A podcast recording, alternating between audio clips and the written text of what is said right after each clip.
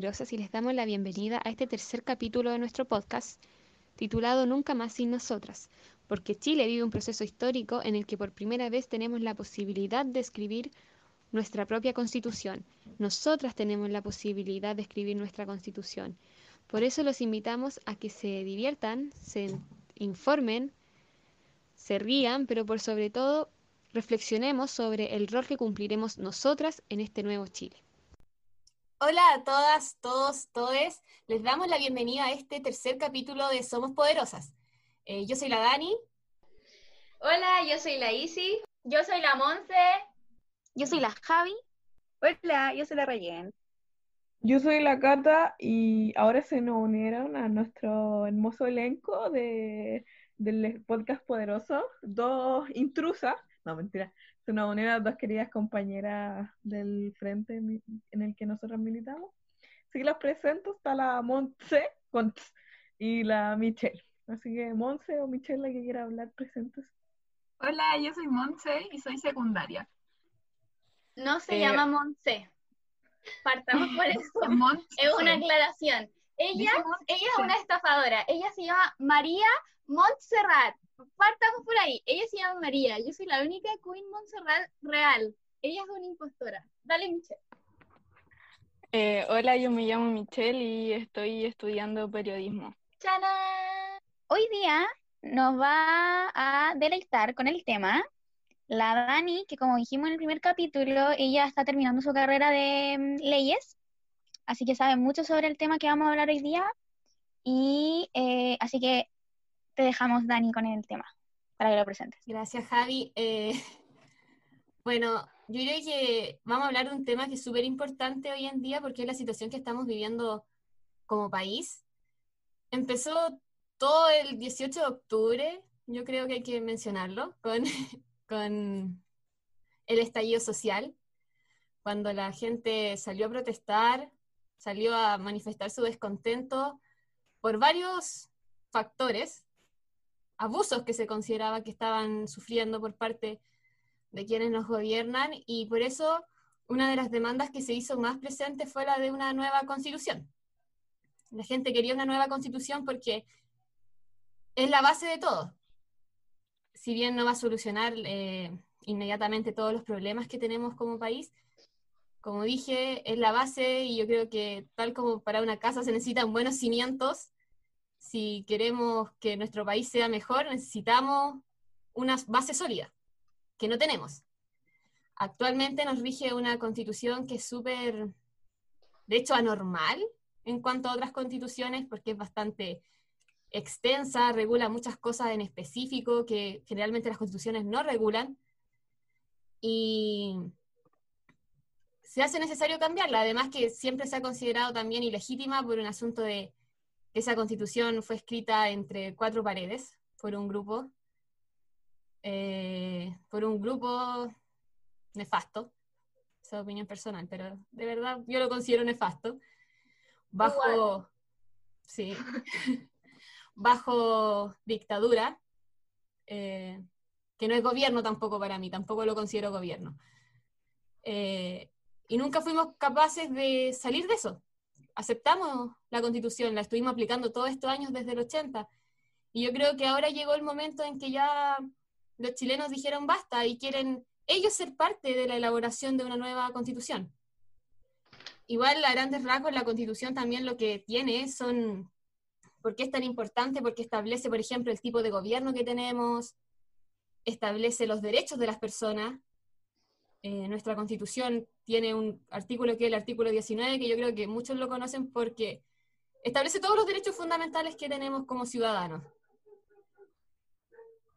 Pero también le da mucha da mucho poder a, otros grupos o personas que, eso, que se aprovechan de eso.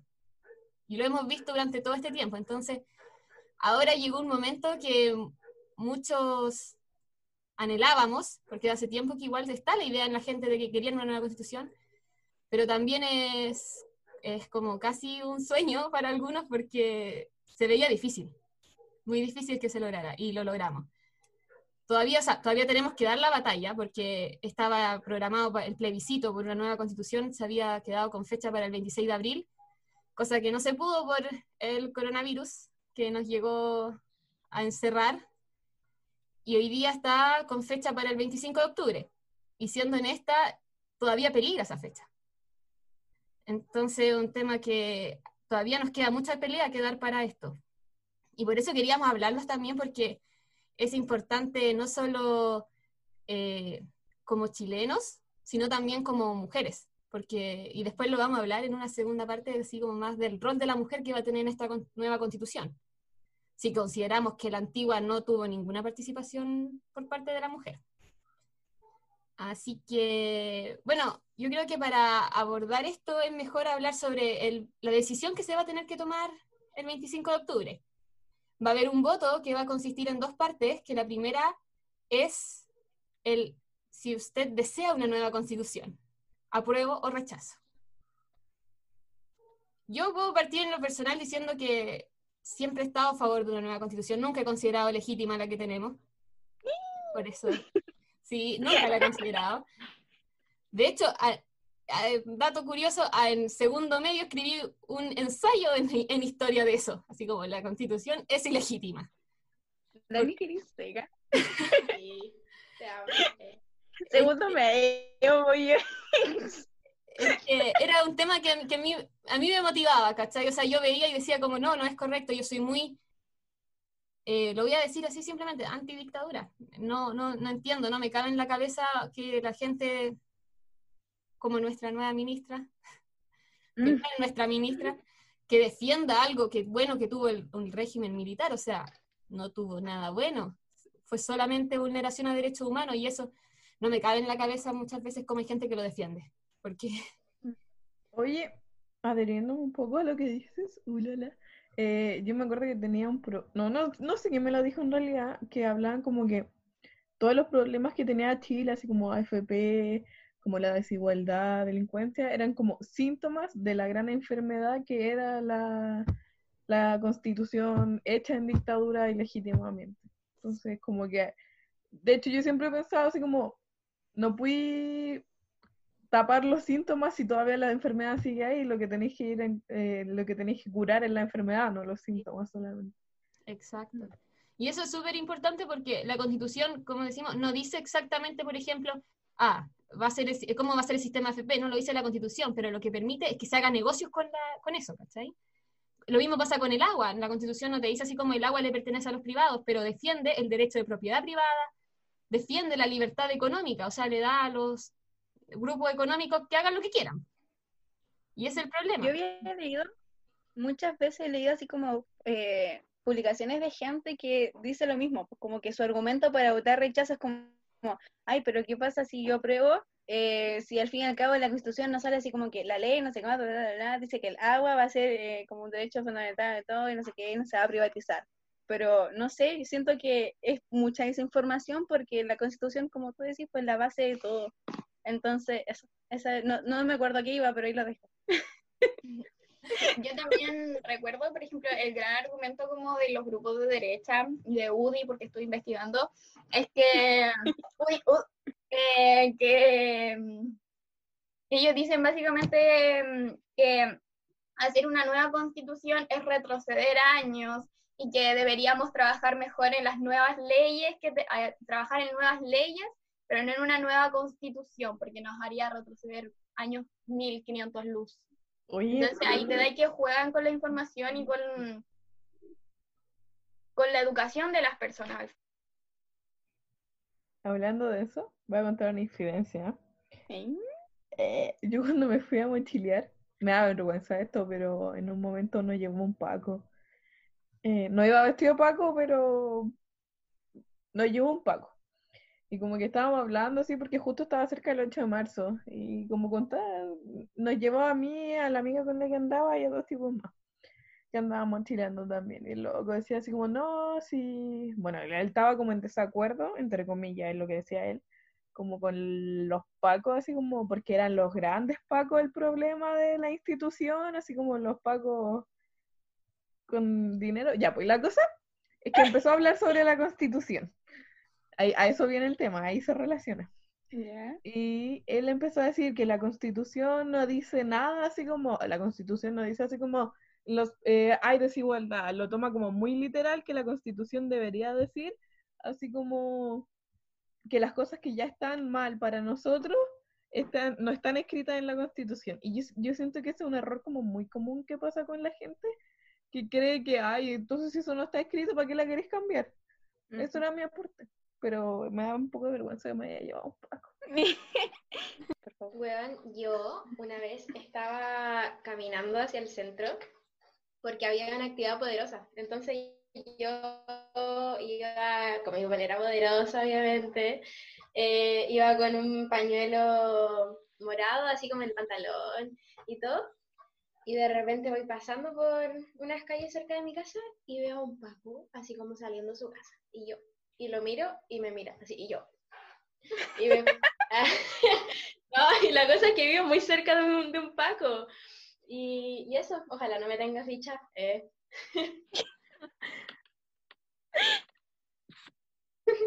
eso era mi aporte. A mí, yo creo que a mí, me, a mí me tienen ficha, yo creo, porque yo iba siempre adelante en las marchas acá. Entonces creo que a veces me, puede ser, pero quería decir algo respecto a lo que la, la Monsi y la Cata dijeron respecto como a, a eso que la gente piensa que las cosas tienen que estar como literal en la Constitución, porque fallan en que no entienden que la Constitución es la base y que las leyes tienen que pasar a regular las otras cosas específicas. Como que, y la Constitución que tenemos ahora no le da ese espacio a la ley, porque te dan como caleta de quórum súper alto, eh, que no te permiten al final hacer una ley que permita cambiar lo que tenemos, Entonces, por eso se, pide cambiar la constitución para cambiar todo, porque si se cambia la constitución podemos tener la posibilidad de cambiar todo lo demás. Y bueno, como volviendo a la, a la pregunta que yo había hecho y que nos desviamos un poco, era de la prueba, estábamos hablando. Así que no sé, pues chiquillas, que digan, ¿por qué aprueban? Yo le dije, yo apruebo porque de verdad estoy en contra de una constitución que no es legítima, que no considero que sea del pueblo chileno, que además, un tema que a mí me interesa, no protege el medio ambiente, de hecho, pone el medio ambiente al servicio de la persona, cosa que no creo que sea así. Y, y además quiero que, que esta vez sí sea hecha por mujeres, que nos, nos den un espacio para participar. No sé quién quiere. Yo. Ya. Yo obviamente apruebo eh, pero apruebo porque creo que, que obviamente no es una constitución legítima y lo más importante es que está hecha por unos pocos y para unos pocos. Entonces, ¿de qué democracia estamos hablando? Si es de pocos hacia pocos, o sea, básicamente una oligarquía, un reinado. Entonces, creo que, que es dignidad, es dignidad para todos tener una nueva constitución y creo que eso es lo más importante que no jueguen con nuestros derechos básicos. Entonces, eso es lo que yo creo que es digno tener una nueva constitución y es indigno vivir con esta constitución. Apruebo, chicos. Yo, hola, voy mi argumento va a ser un poco en base a lo que estoy viendo en clase, porque estoy como muy relacionando todo a ver si entiendo algo. Y bueno, yo obviamente apruebo y convención constitucional. No sé si la pregunta sé que viene después, pero convención constitucional porque necesitamos paridad. Em, bueno, eh, porque tal tema de la legitimidad, del poder necesita ser legítimo y al como crearse una constitución, en primero, un gobierno, gobierno, entre comillas, ilegítimo, ya la constitución no puede ser legítima, sino que el gobierno no era legítimo, entonces, cuando el poder es ilegítimo, es imposible creer que se va a respetar como su autoridad. Igual tarde o temprano la constitución tenía que cambiar por, cómo estaba hecha. Igual siento que duró caleta de años, en parte por los parches que se hicieron en el gobierno del lago y todos estos arreglos que se hicieron, que al final son soluciones parches y los fundamentos duros de la constitución siguen ahí. Pues.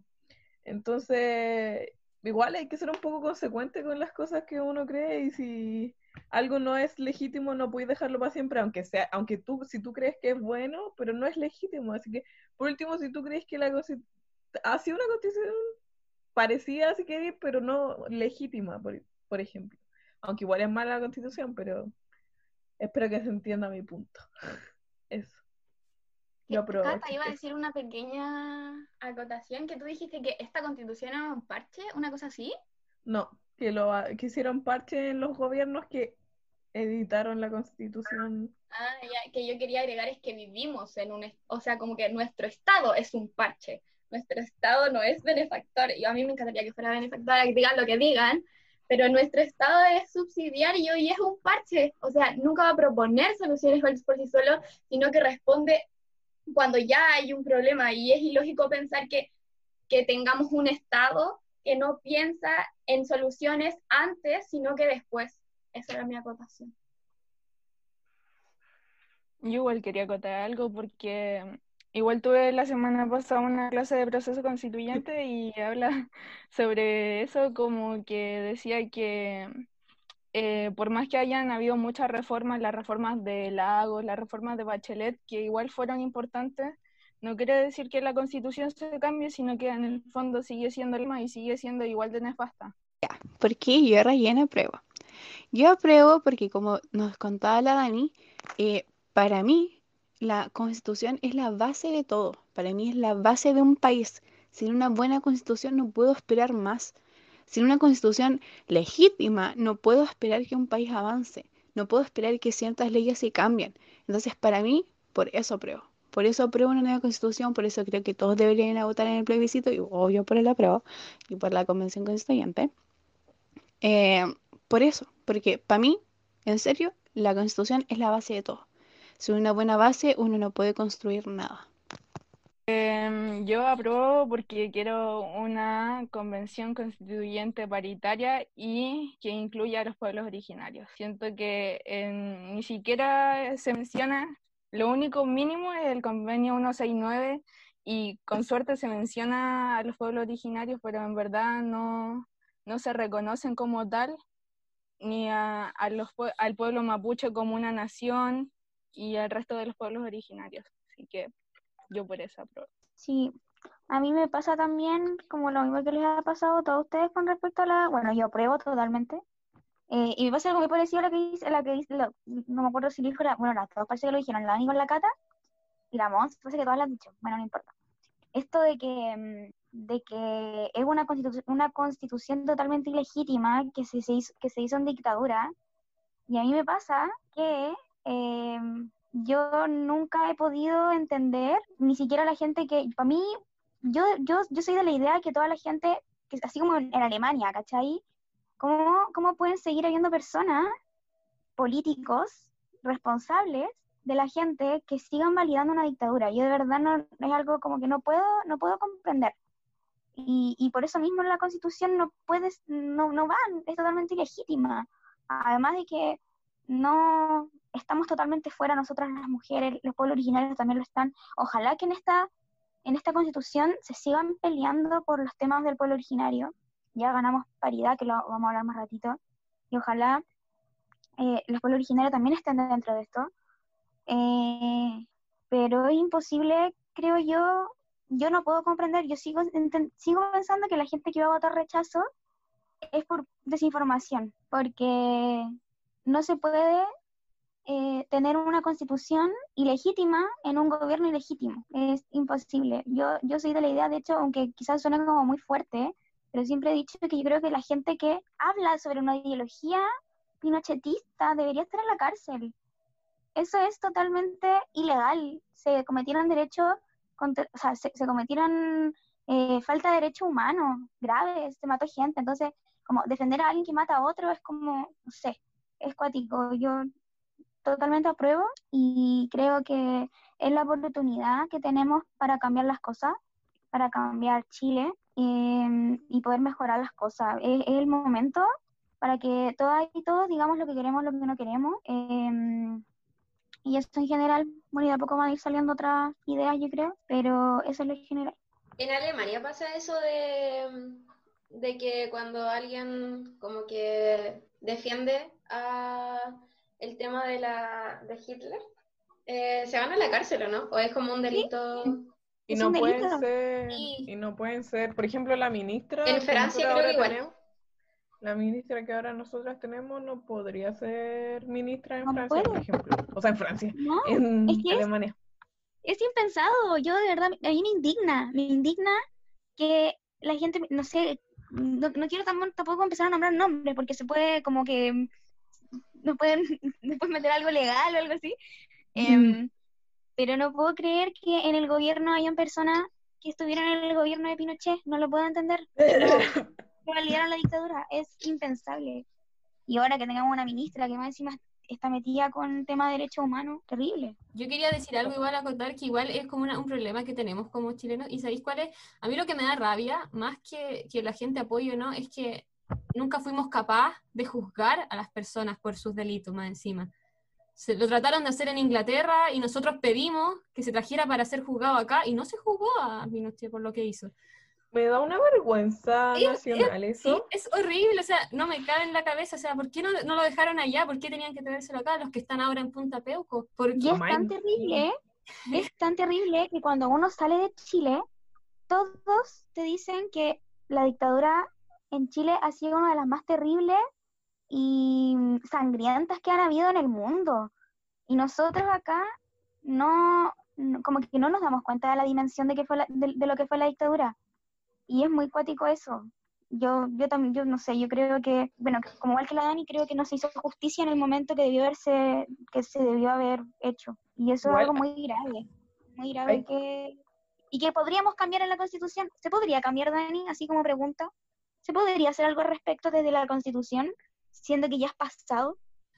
Eh, en la Constitución, respecto a eso específicamente, no, porque estaríamos entrando como a, a teoría jurídica en el sentido de como la, que ahí me meto en conceptos medios complicados, como la retroactividad de las leyes, que tiene que ver con que las leyes no deberían juzgar delitos pasados. Mm, ¿entiendes? Entonces, es es una mezcla, ahí se empieza a mezclar con lo que es teoría jurídica, entonces igual es complicado. Eh, además que los delitos actualmente prescriben también, po. Sí, po. entonces es todo un tema y yo creo que ya no se puede hacer nada eh, respecto a eso, solamente tuvimos la oportunidad y la dejamos ir, ese fue el punto que no supimos. Por eso también me carga, algo que no soporto, es cuando la gente trata de resentido a las personas. Porque Mm. entiendo que no, no, no tienen ese, como es- esa concepción así como, oye, hubo gente que perdió su familia y no hubo justicia más encima. Entonces, No hubo justicia. no- no podéis venir a decirle a alguien, ah, él es resentido así porque no le gusta la... Es como obvio que va a estar resentido si eh, no se hizo nada, así como quedó en nada. Ey, ¿qué, qué más esperáis? Es que una cosa rara de la, dicta- de la dictadura es que cuando fue este plebiscito del sí o el no, cuando ganó el no, para muchos países extranjeros es muy rara la aprobación del gobierno, o sea, de tanto sí que hubo de mantener el gobierno, por ejemplo, es muy extraño que se dé un- que una sociedad vote por mantener un gobierno dictatorial de esa forma. Sí. Esas son cosas como que pasan en Chile y es como, ¿qué, qué mierda? Es estúpido, o sea, como no, no tenía que ser así, o sea, no, no sé, es que, no sé, en realidad yo no lo entiendo a la gente. Terrible, además de que las personas que perdieron familiares en, en la dictadura eh, se están muriendo y se están muriendo sin justicia. Y yo, no sé, a mí me, me parte el alma saber que, que esposas están muriendo sin saber dónde quedaron sus hijos o su esposo. Es como, y no hubo justicia, no hubo nada. Ni siquiera tienen un cuerpo, no tienen nada. Es, es, es como que es un doble eh, violación al derecho humano. Como, le, le quitaron todo. El derecho a la que- justicia. Sí, y como que siento que quizás nos estamos desviando un poco del tema principal, que es como constitución, pero siento que como que cons- constitucional, no, no sé cómo decirlo, pero la constitución va a ser que, obviamente no en esos temas, porque como dice la Dani, quizás ya prescribieron, pero va a ser que no nos sigan vulnerando nuestros derechos, porque va, a ser el pueblo que le- quien elija esta nueva constitución y cómo va a ser, y de qué se va a tratar, y qué va a decir y qué no. Yo, yo siento que igual, por ejemplo, para familiares de detenidos desaparecidos, igual es violenta que se mantenga una constitución creada en esa época. Porque está ahí perdurando en el tiempo algo que le hizo daño a ellos y a su familia, entonces no es una violencia física, pero de alguna forma igual ejerce cierta agresividad, creo yo. Imagínate lo violento que es que en la tele políticos salgan hablando sobre que Defendiendo. no hubo dictadura. desaparecidos, sobre que no hubieron torturas, sobre que no hubo Violencia Mm, sistemática. violencia sistemática en, en Chile. Imagínate lo violento que debe ser. Es muy cuático. Yo siento que todo lo que pasó fue violento. Que no hay una parte que sea rescatable. Yo quería decir una frase eh, que es de una, mm, una canción de Anita Tijoux que se llama Calaveritas y hay una parte en donde dice que no es suficiente afirmar que la ju- justicia tarda pero llega porque la justicia que no se ejerce cuando corresponde ya es injusta. Totalmente. Yo apruebo porque siento que todo lo que dijeron las chiquillas es fundamental, que desde que tenemos esta constitución han pasado cosas pésimas y que es el momento de arreglar todo lo que ha pasado y aprovechar de hacerlo desde una perspectiva feminista. Bueno, yo si pudiera votar, lo haría todo el rato, porque, eh, bueno, aparte de todo lo que han dicho ustedes, de que yo creo que todas y todes consideramos que, o al menos la mayoría, que viene de una situación súper nefasta, eh, por lo tanto la ilegitimidad democrática no, no corresponde. Entonces, bueno, aparte de eso, apruebo porque mm, yo, el motivo así como más como que me llega es por el tema de las pensiones, porque me parece que eso es algo que, que no puede suceder, o sea, pienso como en los abuelos que, y las abuelas que, que se suicidan por depresión, porque no tienen plata para vivir día a día, y eso me parece súper nefasto, me parece súper triste de que, de que podamos como seguir normalizando ese tipo de cosas como que, no sé, es como, me parece muy extraño que, que consideremos que es algo que, que hay, que no hay que o sea, como que hay que cambiarlo ya, no es como que hay que esperar así, porque al final de eso se ha tratado todos estos 30 años o más, de que ya en algún momento mágico se van a cambiar las cosas, pero al final eso depende del pueblo. Ah, Entonces, por eso por eso apruebo, aprobaría.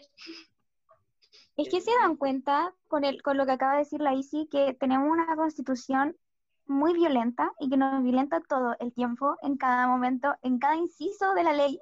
Nos violenta, es terrible, por eso hay que cambiarla. Yo creo que es una oportunidad que no que el pueblo chileno no debería desaprovechar porque es es como la primera parte de todos los cambios que se vienen y, y la primera el primer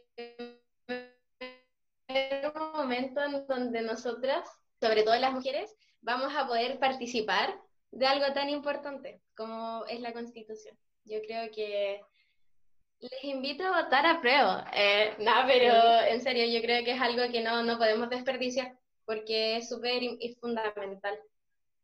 De todo lo que dijeron las chiquillas, yo hace poco leí un paper de María Cristina Escudero y de Jaime Gajardo que hablan sobre las razones que se, decían en las calles del por qué necesitar una nueva constitución. Y ellos hablan de tres ejes fundamentales. Primero, lo que hemos estado mencionando casi todo el rato es que este origen autoritario de la constitución hace imposible legitimizarla. Segundo, también el es un establecimiento de un sistema democráticamente deficiario. Y tercero, la opción ideológica neoliberal de la Constitución. Es decir, con eso que trae la consecuencia de una débil consagración de derechos económicos y sociales. Esas son como las tres razones que eh, ellos dicen que son como las que más se repetían o se entendieron mejor de lo que apostaba la gente, no, sé, en las calles, por decirlo así. Chicas, Yo lo encuentro muy buen dato.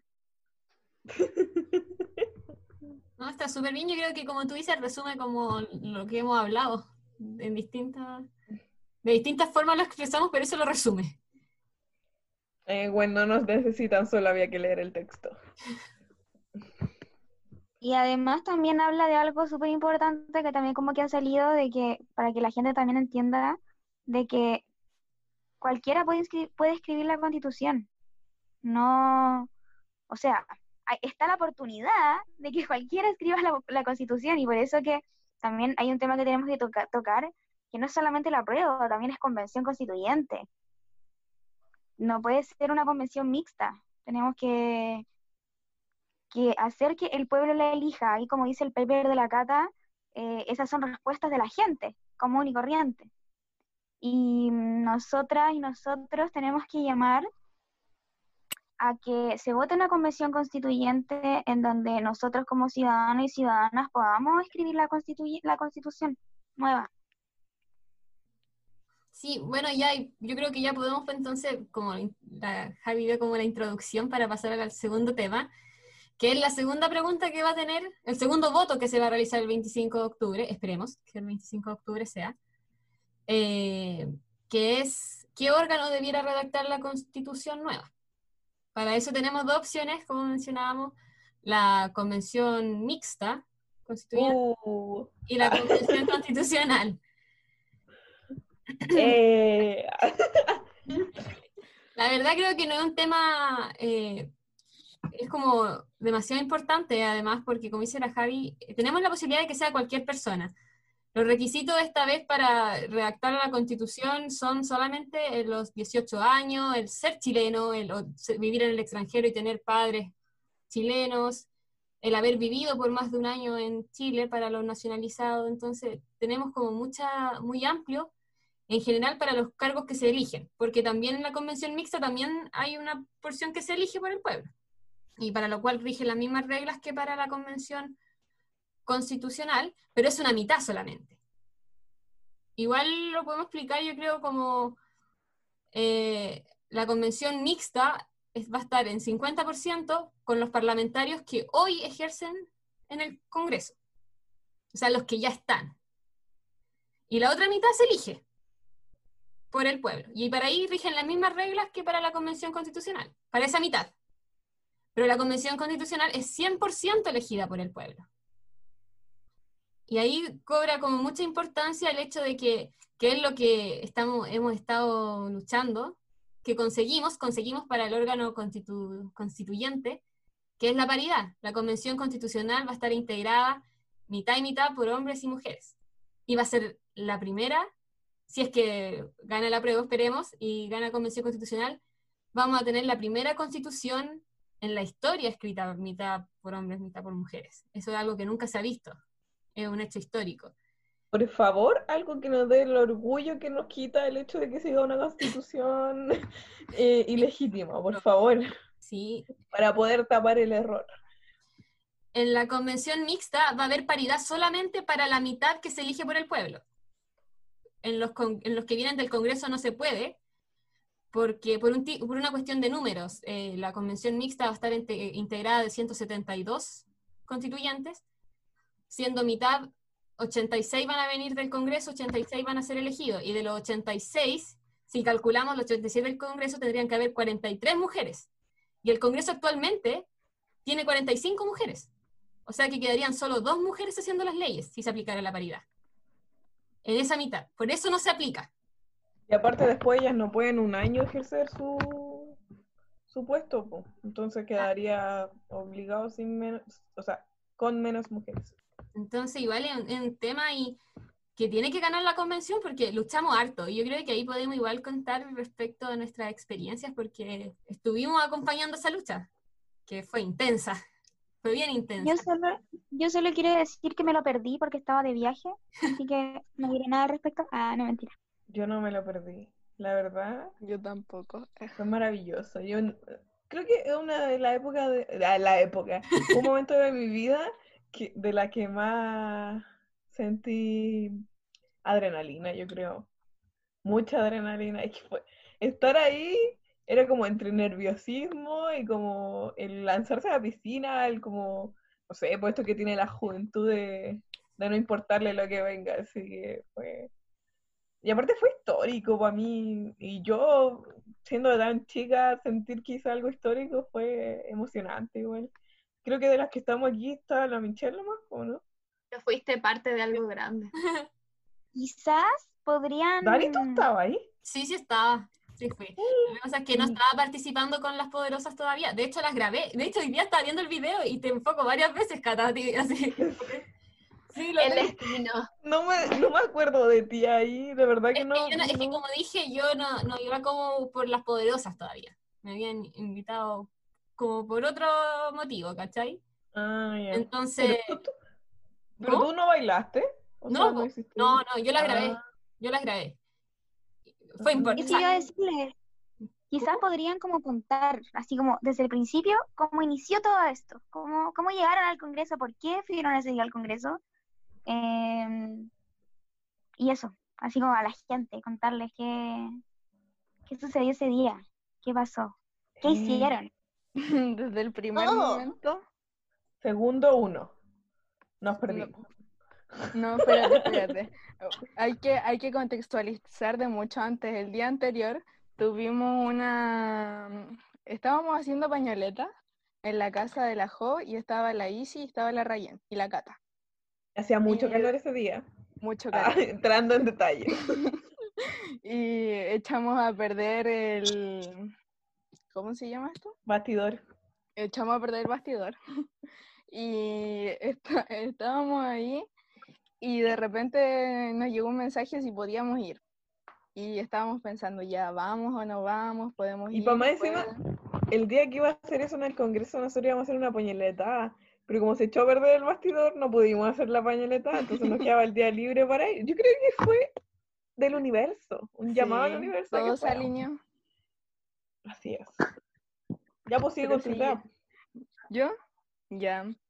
No, pero tú ibas a contar por la parte de que se perdieron, que yo llegué después. Ah, es que, bueno, resulta que como han, habían, ha- habían manifestaciones, eh, cerraron como la parte por donde uno siempre va como al Congreso. No tengo idea cómo se llaman las calles, porque yo no me ubico. Pero la cosa es que habíamos que entrar por otro lado y fue un enredo. Andábamos con el... ¿Con quién andábamos? ¿Con el Memo? El Memo. parece?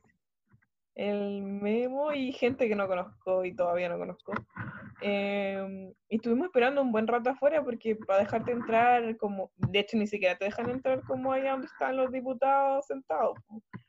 Eh, es como a una sala del Congreso, pues entonces teníamos que pedir permiso, como alguna diputada que nos dejara entrar, que diera nuestros nombres como para poder pasar al Congreso y fue, no sé, yo creo que estuvimos larga horas espera. esperando que nos dejaran Fue un montón porque aparte, bueno, las diputadas que teníamos que nos podían dejar entrar la, la Camila Roja y la Claudia Mix y justo sus listas estaban llenas, como que la gente del partido ya se había metido, entonces sus listas estaban llenas y nos quedamos ahí como, ya, pero ¿cómo vamos a entrar? Y estuvimos harto rato esperando, la gente entraba y nosotros seguíamos ahí. Y, yo creo que estábamos muy ansiosas porque pensamos que ya entramos al Congreso y entramos al tiro, pero fue una dura mañana y tarde porque estuvimos hasta muy tarde. Sí. Después, ya, después contesté. Y bueno, ya resulta que en un momento nos dejaron entrar con, bueno, todas, pues, todas las que estaban. De hecho, estaba una niña que ni siquiera era de las poderosas, pero quiso ir y como que entró, pasó por nosotras y todo. Bueno, varias creo. Bueno, y también hay gente que no pudo entrar también. Y estuvimos adentro en una sala X, no tengo idea cómo se llamaba la sala. Era la sala de reuniones de la, de la Claudia. Ah, oye, esto se puede contar. No entraremos en conflictos con Oye, pero a mí de lejos, yo ese, andaba en, andaba en Iquique, yo vi todo por la tele, fue maravilloso. Pero a mí me contaron que las tuvieron que meter a escondidas a la biblioteca. No sé qué tan cierto será eso. Es que entramos Y tuvieron que, las tuvieron porque no cabían, obviamente, en la sala de la Claudia, porque imagino que es chica. Y, mm, y como que para que no las vieran, las tuvieron que meter a todas escondidas a la biblioteca. Fue muy, fue- sí, pues, era- una sala que estaba en la biblioteca, o sea, como camino a la biblioteca. Yo nunca conocí entero el Congreso como para poder ubicarme bien. Bueno, nunca me ubico nada. pero eh, la cosa es que nos estuvieron en una sala esperando y nosotros veíamos lo que pasaba en la tele mientras discutían las cosas, porque a la sala no te dejan entrar, es como cierto, es como un invitado por diputado que puede... O sea, hay, ahí hay una acotación, generalmente sí se puede, lo que pasa es que ese día lo cerraron porque tenían miedo de las manifestaciones. Ah, bueno, eso. O sea, más encima no, quería, tenían miedo los, los, diputados, por eso se pidió el cierre de, de la, de, como del, de la Cámara, por así decirlo. O sea, pero igual había como gente arriba que era son como, lo, como, lo, como, lo, como los asesores, todo ellos, pues, pero generalmente sí, igual se habría podido en otras circunstancias. Mm, bueno, no pudimos. Como al hemiciclo. Eso, Ah, ya, yo me acuerdo porque no entramos. Lo que pasa es que estábamos viendo, porque nosotros estuvimos en esa sala viendo todo lo que pasaba, pero afuera, en una tele, no directamente. Y era porque, en caso de que, porque teníamos la idea de la intervención, pero no teníamos claridad de lo que iba a pasar. Sabíamos que íbamos a hacer algo, pero no sabíamos qué íbamos a hacer. Y en el momento, eh, como que íbamos a entrar, pero si entrábamos después no íbamos a poder salir para hacer la intervención, entonces eso fue lo que ocurrió. Estoy tan arrepentida de no ir. Oye, yo tengo, tengo que decir algo que pasó ese día, que me acuerdo que estábamos en la fila donde uno tiene que registrarse y dar todos sus datos, y entraron muchos, pero muchos, muchos cuicos. ¿Verdad? Y me acuerdo me acuerdo, es que ese momento es épico porque eh, yo creo que es necesario contarlo. Y había muchas cuicas también y me acuerdo que empezamos a gritarle, como que lo grité, pero mm, después me sentí mal y yo lo pienso hasta el día de hoy y me, arrepiento de eso, como que me siento mal igual. Eh, igual yo como que lo que vi, porque para la gente común y corriente tuvimos que hacer fila como 10 años y ese era como un colegio cuico. Después nosotros nos enteramos que como que piden hora para visitar el Congreso y por eso pueden entrar como quieran, pero en el momento se veía como la injusticia general, se veía plasmada en ese lugar. Nosotras haciendo fila para que nos dejaran entrar, entregando el carnet, pidiendo papeles, pidiendo los permisos y los cuicos se reían en nuestra cara y entraban al Congreso sin pedirles nada, absolutamente nada, era como, de verdad que era como la actuación de la vida real. Entonces, bueno, igual como que ardió todo nuestro ser con los que estábamos esperando hace horas para que los cuicos llegaran y entraran de como Pedro por su casa. Y yo creo que fue más eso, o sea, como el tema, yo no sé qué grité, pero fue como el, el sentir tan presente ese, esa noción de desigualdad, siendo que después entendimos los motivos, pero en el momento no entendíamos por qué, era como otra vez nos están cagando. Una vez más. Ha llegado el momento que tanto había esperado. De hecho, yo quería buscar la oportunidad de contar esa historia porque siento que es lo más emocionante que le ocurrió a mi vida en estos años. Y es la vez que fuimos al Congreso. Fue literal mi primera vez en el Congreso. Ya, entonces recuerdo que me tuve que levantar último temprano a las 6 y de ahí nos juntamos en la estación de Vía Alemana con los que eran de aquí Vía Alemana y partimos rumbo al Congreso. Cuando llegamos al Congreso nos tramitaron toda la mañana. De verdad que fue súper difícil entrar fue horrible, además que había mucho sol y, no sé qué, pero yo iba así como con toda la euforia, así, vamos al Congreso, no sé qué, era mi primera vez, y además de que, ¿sabes? Se está discutiendo la paridad en el proceso constituyente, creo que era la segunda vez, creo, que se estaba llevando a cabo, porque la primera había sido rechazada, y esta tenía que salir sí o sí, porque si no, oye, nos quedábamos fuera, y era algo que nos deben. Entonces estábamos ahí con las chiquillas del Frente Poderosa, que son las del Nacional, y nosotras, pues más colectivos feministas y mapuches, porque se estaba, había muy puche y eh, Diaguita, creo que también había, pero bueno, porque en ese proceso se estaba discutiendo la paridad y la participación de los pueblos originarios en general en el proceso constituyente. Entonces estábamos ahí eh, haciendo resistencia, cantando y todas esas cosas, mientras nos tramitaban para entrar al Congreso después de mil horas afuera y mi experiencia buscando un baño, o sea, que alguien me prestase un baño porque estaba, que me hacía pipí, eh, logramos entrar. Cuando entramos al Congreso, nunca voy a olvidar esa vez que estábamos pasando nuestros carnet para que nos entregasen la identificación, y veo que llegan una- unas personas que bajo mi estereotipo son cuicos, así los típicos rubios, ojos azules y altos, que nos miran con una cara y llegan y pasan. O sea, sin identificación, sin nada. Así como que, ay, mira, aquí vengo yo. Y yo estaba indignadísima.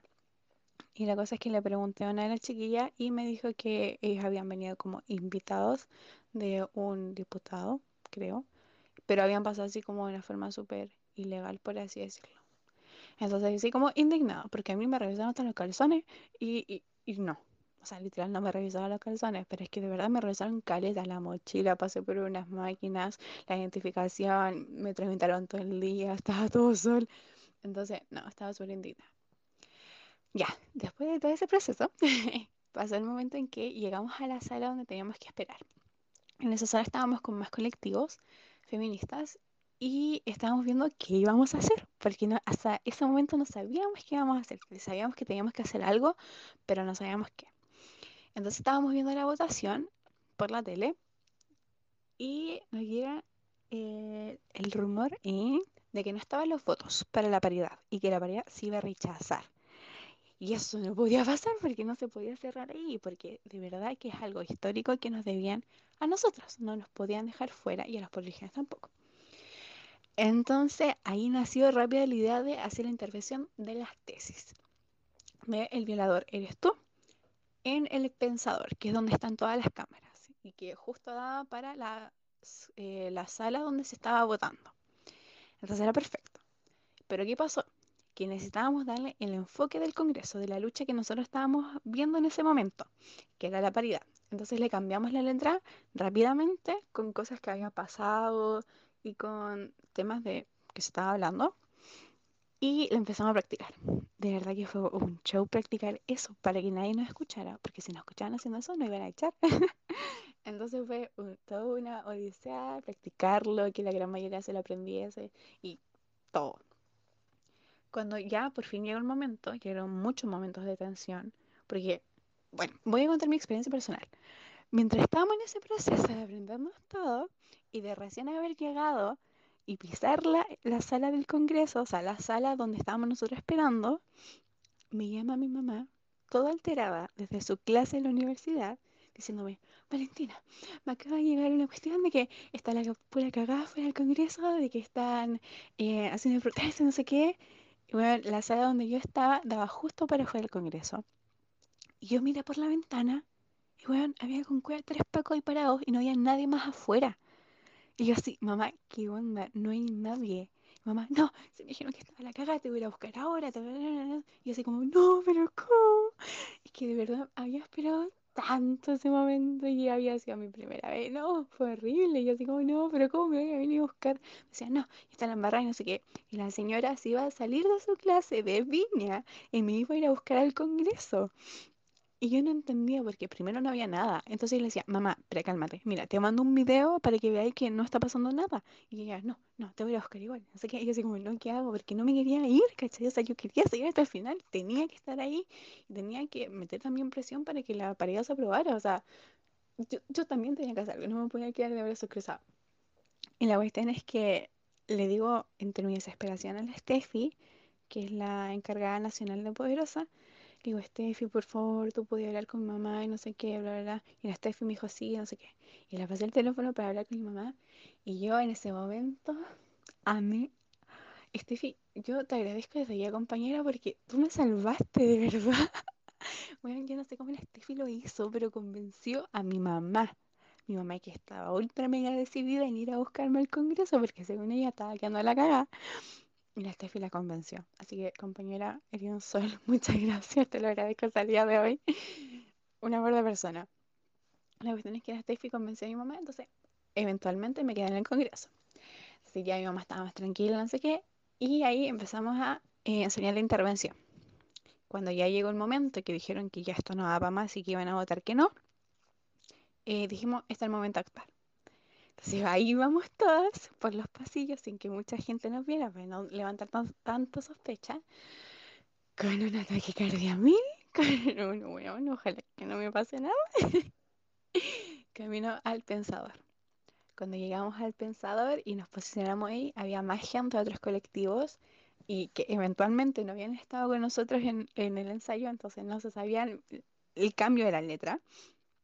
Entonces, cuando empezamos con la intervención, eh, se puede escuchar que mucha gente no sabía el este, pero igual el objetivo era ese. Y cuando empezó, yo quedé, wow, quedé en shock porque de verdad sentí mucha presión. De verdad que estar, es que estaba haciendo lo que quería en ese momento. Es como lo que hablaba en el primer podcast. Yo llegué al feminismo para hacer los cambios que tanto deseaba, para cambiar lo que me molestaba. Y en ese preciso momento lo estaba haciendo. En ese preciso momento yo sabía que estábamos siendo juntas poderosas, que estábamos ahí, que estábamos diciendo, hey, la paridad debe ir con nosotras. Es una deuda histórica de muchos años. Tenemos que estar ahí, las mujeres debemos estar escribiendo este nuevo proceso para Chile. Este nuevo Chile tiene que ser con nosotras. Y no sé, fue, fue bacán. Dentro de todo fue bacán, para mí fue una experiencia súper eh, liberadora y de empoderamiento. Y de verdad que yo me sentí muy bien por hacer lo que yo consideraba correcto. hubieron alto y bajo, de verdad que sí, onda, cuando las chiquillas em, desplegaron el pañuelo, eh, los quitaron los guardias. Eh, ahí vi a la Karina Oliva corriendo con el pañuelo. Gracias por rescatar el pañuelo, la pañeta verde. Y de ahí fue mucho, mucha tensión porque había mucha gente, muchos comentarios. Se estaba votando de la paridad y fue un momento súper de mucha tensión y muchas emociones. Yo me acuerdo que el plan que teníamos nosotras era entrar a la sala y intervenir en plena sala. Pero ¿qué pasó? Que a las chicas cuando, cuando pudieron abrir la puerta, ojo que en ningún momento ninguna de nosotras ejerció violencia hacia los miembros que estaban ahí. Em, cuando abrieron la puerta, las chiquillas del frente iban a entrar y se les enganchó el pañuelo en la puerta, entonces no pudimos entrar. Entraron dos compañeras nomás que fueron por, por manera rápida que eh, lograron entrar a la sala e intervenirla, pero la idea era entrar todas y, también hacer ahí la intervención. Pero se enganchó el pañuelo y ahí quedamos y nos cerraron las puertas. Pero ahí quedamos resistiendo y aguantando. Así que eso, gracias a la Steffi, no me fueron a buscar el congreso, pude estar en esa intervención.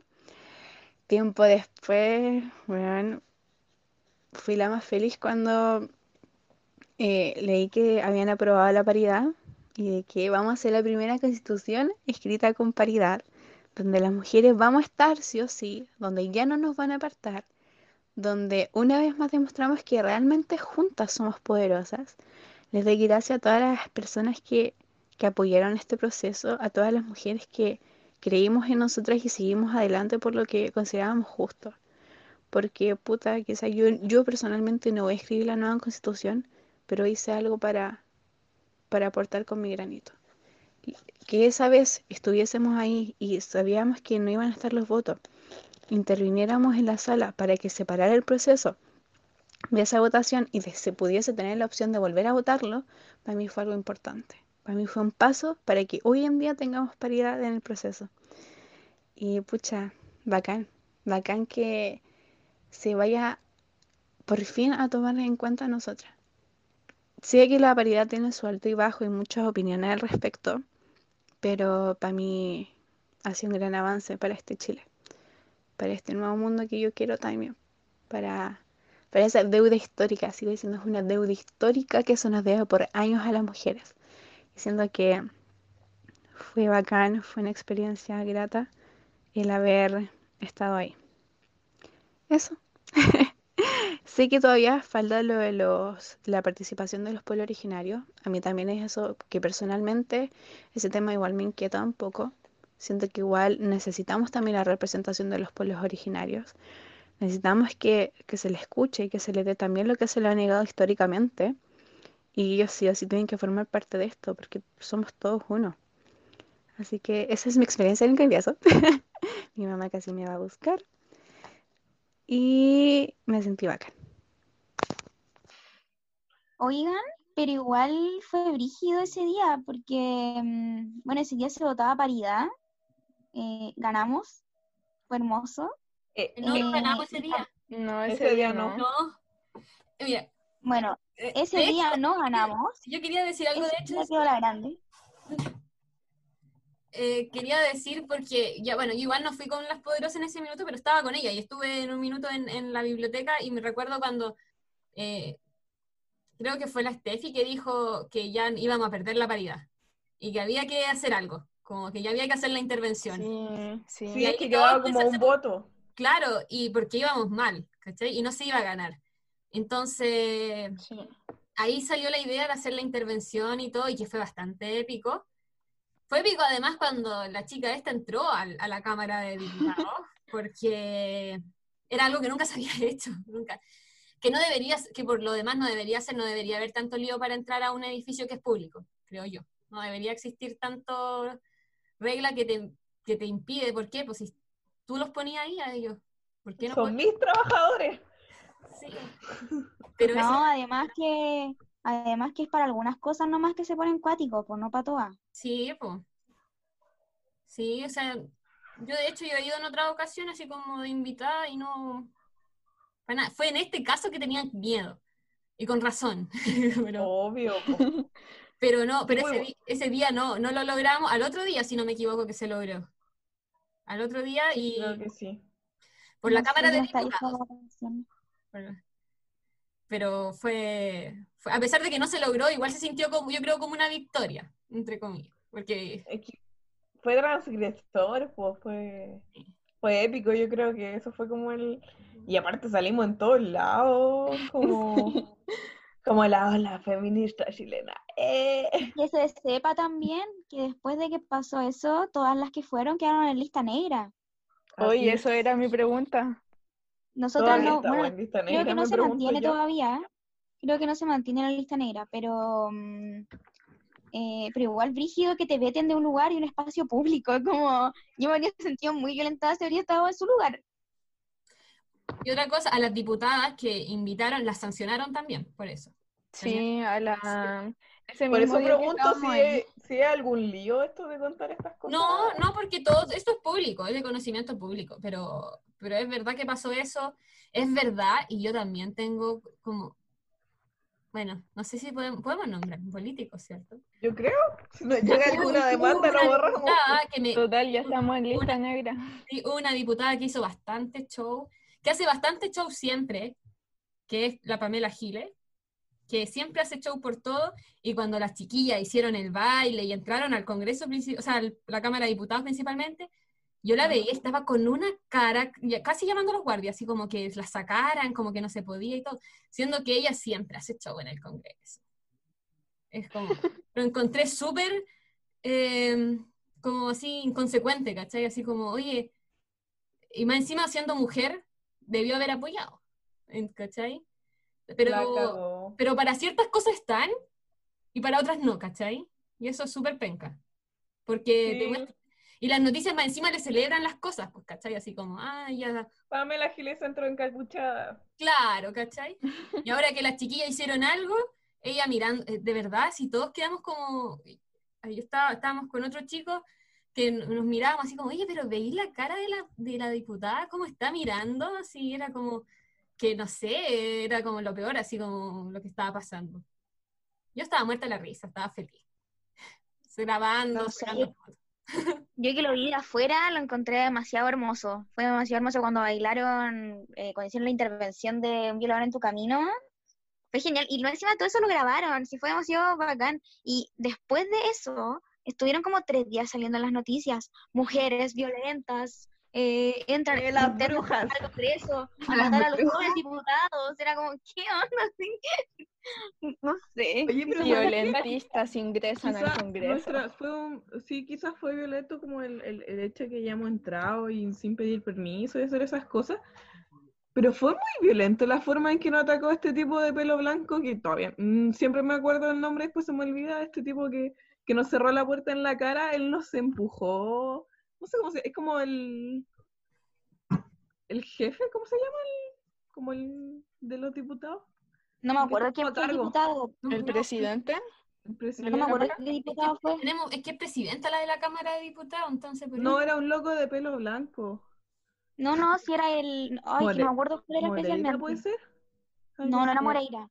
Lo que sí sé es que la Bárbara lo increpó en la, en la tele. Sí, ese, ese mismo. Y, y fue, fue una intervención muy buena, muy buena.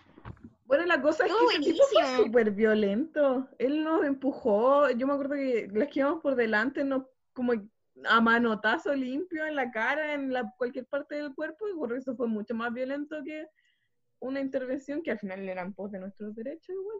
Fue un- una pelea física y Brutal. psicológica. Brutal, exacto. Oye, yo ahora sí como haciendo memoria, eh, la paridad se ganó mucho después, po. Me acuerdo que después, de hecho, se votó después de que fuimos a Villoto, porque me acuerdo que ese día una niña se nos acercó y nos dijo, bueno, había mucha música ese día, y se nos acercó y nos dijo, ustedes saben que la Constitución no, no incluía a las mujeres, ¿cierto? Y, ¿Verdad? y me acuerdo que entre que había mucha música, como que yo le dije, ya, ya. Y después de eso, y ya, ya, cállate, sí. es Como que, digas. es que había mucha, había música muy fuerte. Y, mm, y me acuerdo que después de eso, como al día siguiente o los dos días de eso, se ganó la paridad. Y fue como una cuestión muy, muy hermosa. Y yo dije, pucha, le pude haber dicho esto, esto y esto otro. Y como que después se me ocurrió todo lo que le pude haber dicho. Ay, típico eso cuando se te ocurren los argumentos después de una pelea que ya pasó. Claro. No Siempre creo, me que, creo que no hay hueá más estresante para alguien ansioso que le pase eso. Sí. Me pasa todo el tiempo. Me acordé de ella cuando se aprobó. Fue el 4 de marzo el día que se aprobó en el Senado. Eh, fue la- lo que iba a decir era porque ese día en la votación, bueno, era el Día de la Mujer y nos invitaron a la ceremonia de la conmemoración del Día de la Mujer en el Congreso, que fue bien entretenido ese, ese, ese acto. Pero después nos invitaron al- y ahí entramos al Senado a ver la, la votación. Y lo que no me gustó fue el senador Guillé, que yo no lo esperaba de él porque siendo que él, o sea, en realidad tampoco esperaba mucho de él, porque tampoco cosas así. Prácticamente se votó por él porque no se quería el otro personaje. Pero, pero él fue el que dijo que él, cuando tenía que hacer su intervención, que votaba solamente, o sea, dijo así como, voy a votar que sí la paridad porque no quiero que Chile se siga destruyendo, porque si no votamos ahora, eh, vamos a salir y va a quedar la escoba, prá- prácticamente. Y me cargó eso porque encontré que no tenía nada que ver, o sea, no dudo de que hubiera quedado la escoba, la escoba después de eso, que hubiéramos dejado la embarrada, pero no es la razón, no podéis dar esa razón, ¿cachai? Si no podéis decir, sí, yo voto por la paridad porque no quiero que quede la embarrada en Chile, ¿no? O sea, ¿Cuál es tu argumento? sí, o sea, por último di, no, vo- voto que sí nomás, ¿cachai? Pero eso era como, era como, ¿qué onda? Así como, Me queda No. esa razón. claro, no, no se entendió con- no se entendió para nada lo, lo que era la paridad, o sea, para, para no estás listo para esta conversación, Guille. Exacto.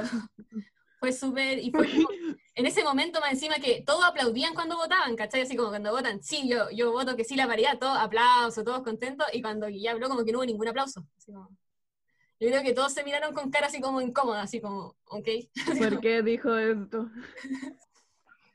Pero después, ese era el loco de como de info- que salía en la tele antes, ¿no? Que como Sí. de noticia era Yo periodista. es periodista. Periodista. Yo, La yo me acuerdo que ese- el día de la votación, el- sí, po, porque fue en el Senado, po. Miren, ¿cómo, cómo nos hemos ido dando cuenta de todo? Eh, fue en el Senado, po. Yo me acuerdo que ese día, como que, yo no, como que para mí el Senado, yo siempre he dicho, es como que no lo veo como algo de izquierda, no sé si lo podemos tratar así, como que yo veo el Senado y veo pura gente vieja de derecha. No sé por qué me pasa eso, como que es una percepción. Y como que ese día me sorprendió mucho porque toda la gente empezó, toda la, las diputadas especialmente, empezaron a votar y, y empezamos a ganar la paridad. Y fue como tan, yo me sorprendí demasiado. Yo ese día estaba demasiado sorprendida con lo que estaba pasando.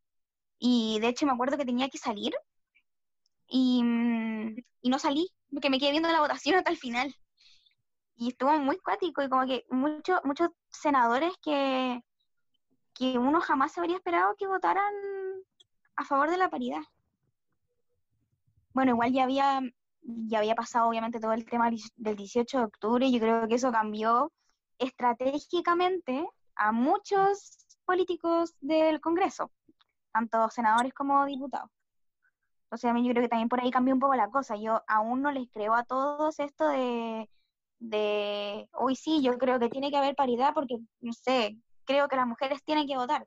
Yo lo veo como un tema más estratégico de algunos senadores y algunos diputados, pero eso igual te hace entender de que vamos a permitir que ellos elijan nuestra constitución. ¿En serio vamos a dejar que ellos elijan la constitución?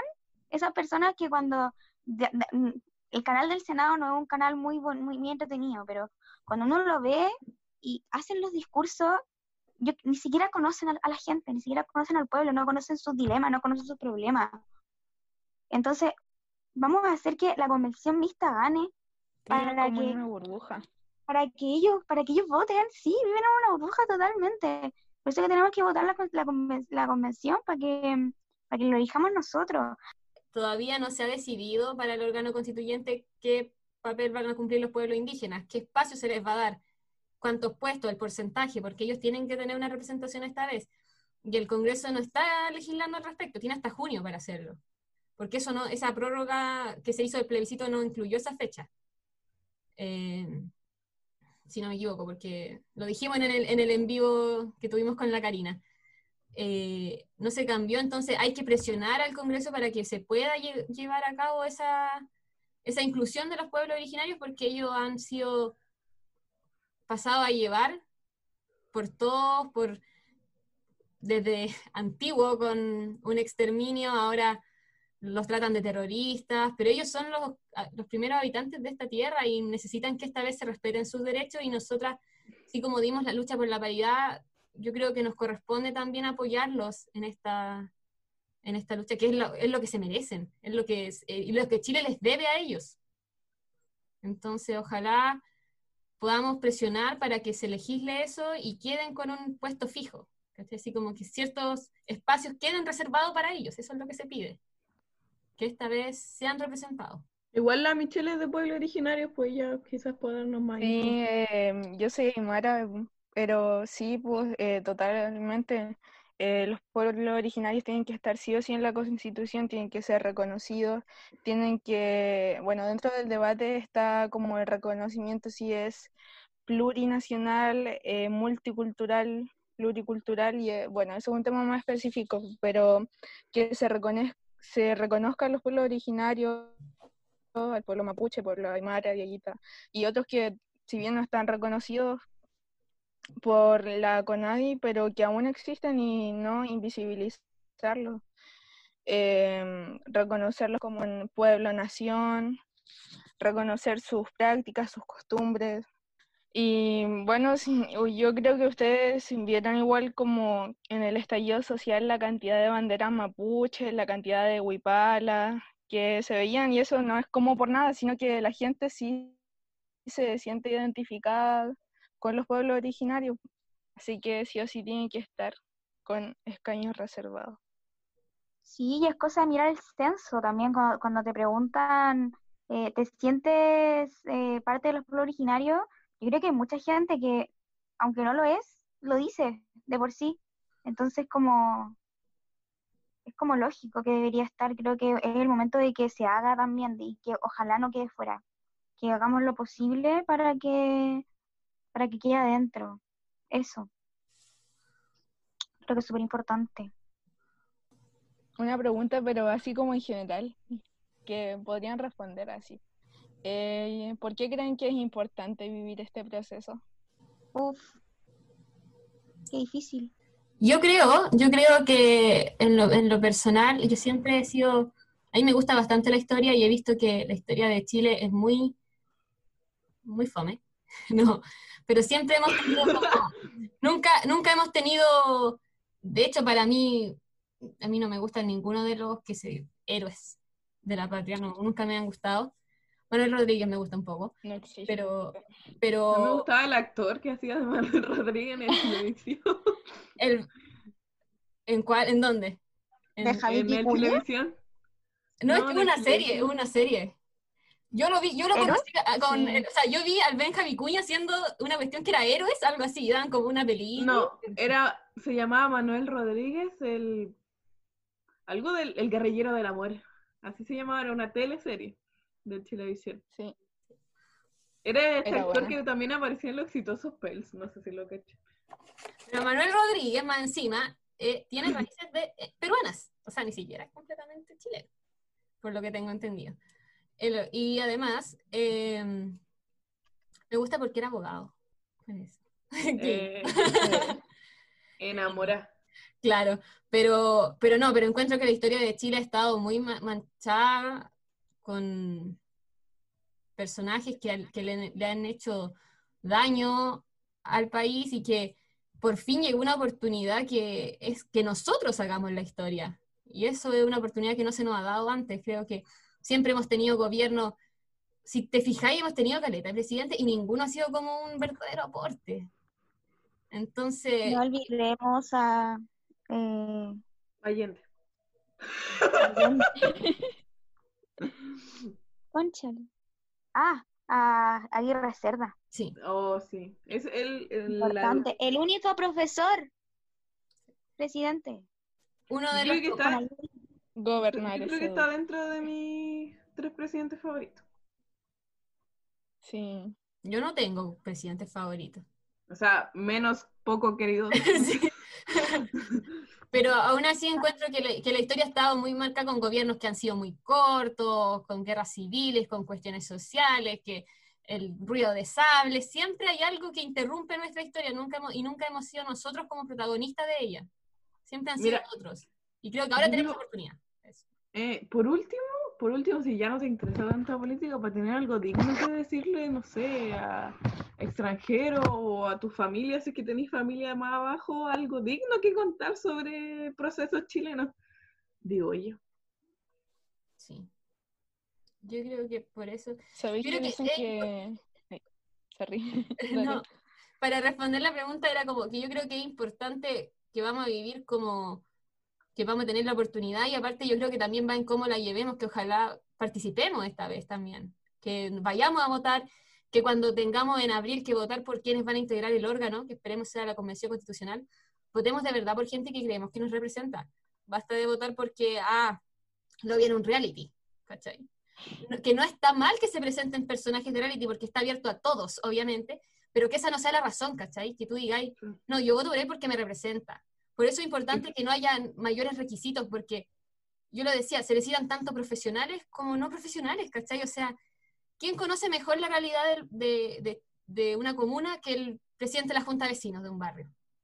Porque él no puede estar en la constitución, ¿cachai? Y da lo mismo si es, si es un experto, no sé, en ciencia, en lo que sea, da lo mismo, pero él conoce la realidad. Y eso es algo que tenemos que valorar y empezar a ya a mentalizarnos en que tenemos que ganar el plebiscito y tenemos que votar nosotros y después votar por quienes de verdad nos representen. Eso, por favor, vaya a votar, si escucha esto y puede votar, vote.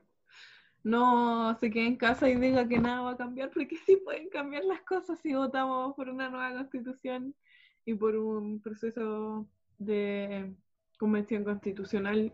Yo creo que es posible hacer un cambio. Yo igual antes era súper negativa y decía nada va a cambiar, ¿para qué voy a votar si todos los presidentes son lo mismo, son todos inútiles y todo lo que yo creo que el tipo de discurso chileno apolítico porque fue una crianza política debido a toda nuestra historia como chilenos, pero sí, se pueden hacer cambios.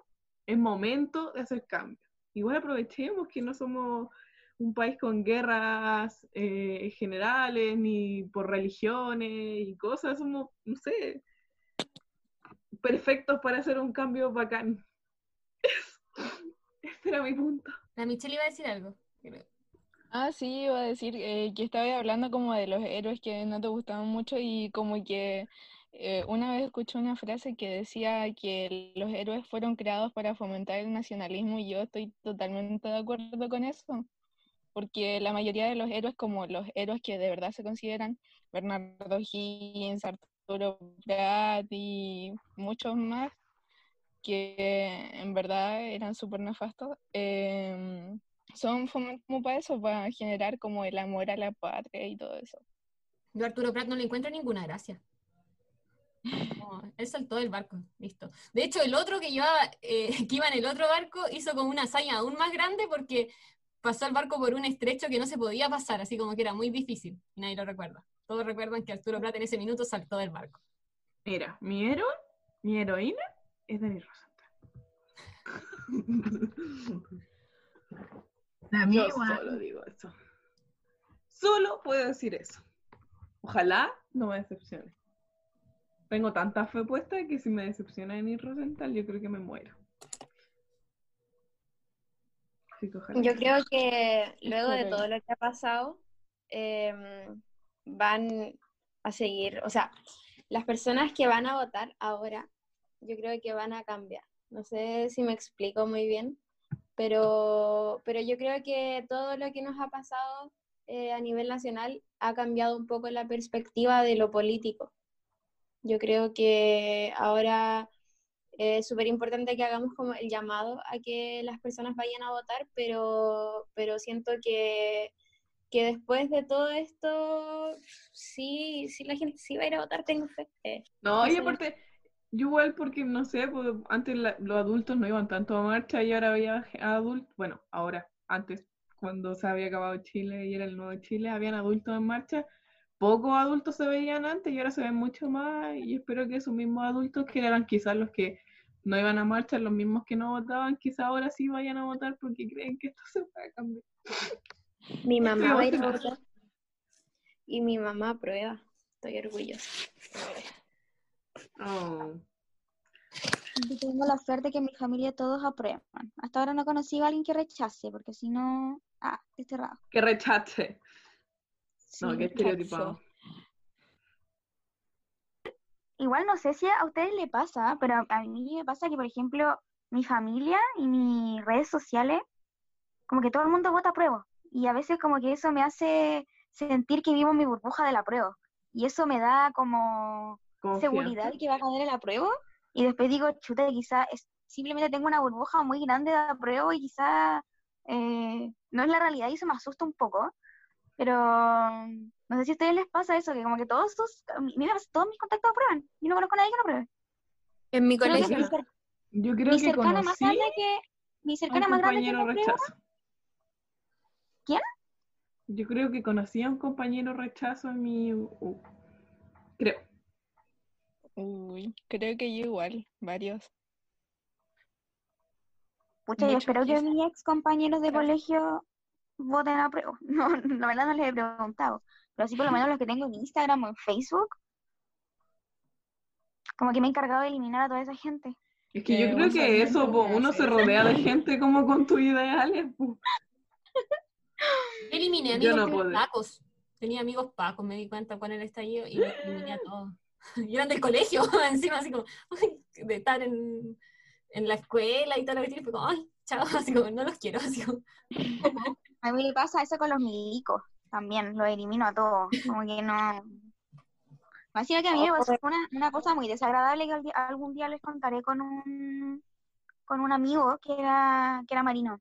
No sé si al momento de contarlo, pero pasó algo muy terrible, muy terrible. De hecho, sí se los voy a contar porque tiene que ver con lo mismo que hablábamos al principio de, de, de la dictadura. Nosotros, yo tenía un amigo, y un, un amigo muy cercano, y él había entra- entrado a estudiar una carrera, su primer año de universidad, y después entró, se salió de la carrera y se metió a los marinos. A mí esto no pasó a mí, le pasó a Matías por si acaso, pero fue terrible, pero que, porque era amigo de los dos. Bueno, ya he hablado hartas veces de él en este, en este podcast, así que lo voy a seguir nombrando. No, Em. no había escuchado de él yo. No, pues el Matías, digo. Ah, no la conozco. Y cachai que mm, eh, esto pasó cuando, cuando el Matías participaba en su organización política de la universidad. Y no sé si se acuerdan, no creo, porque fue hace años igual. Bueno, el 21 de mayo en, el, en Valparaíso queda la grande.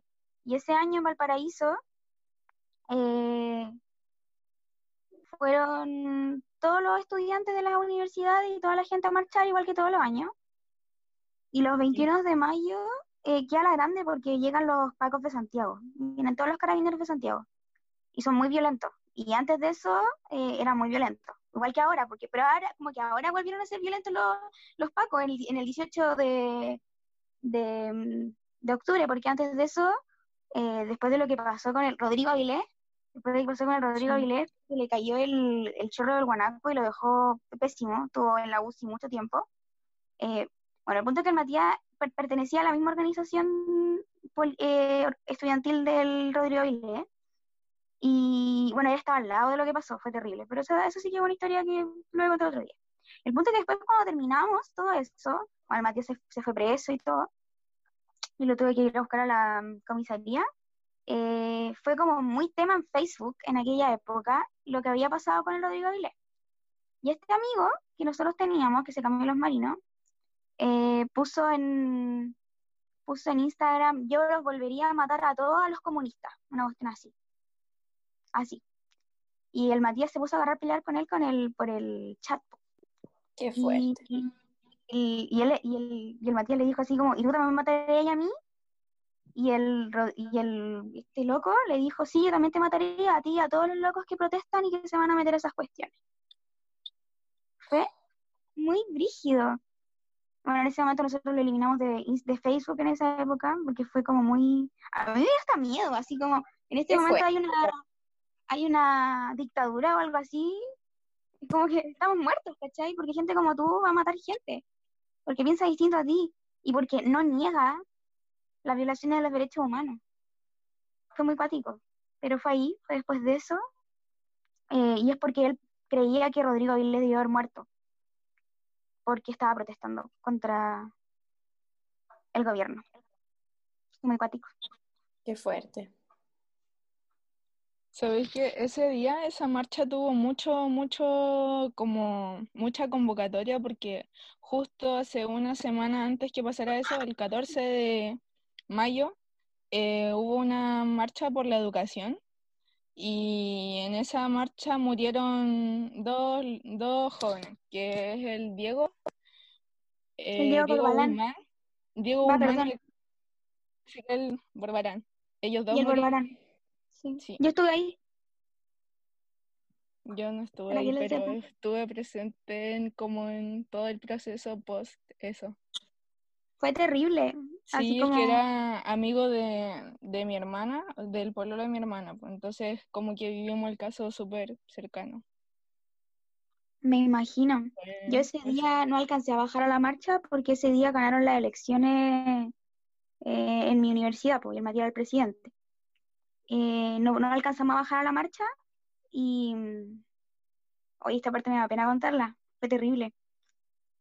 Y de repente eh, estábamos todos celebrando porque había ganado la lista.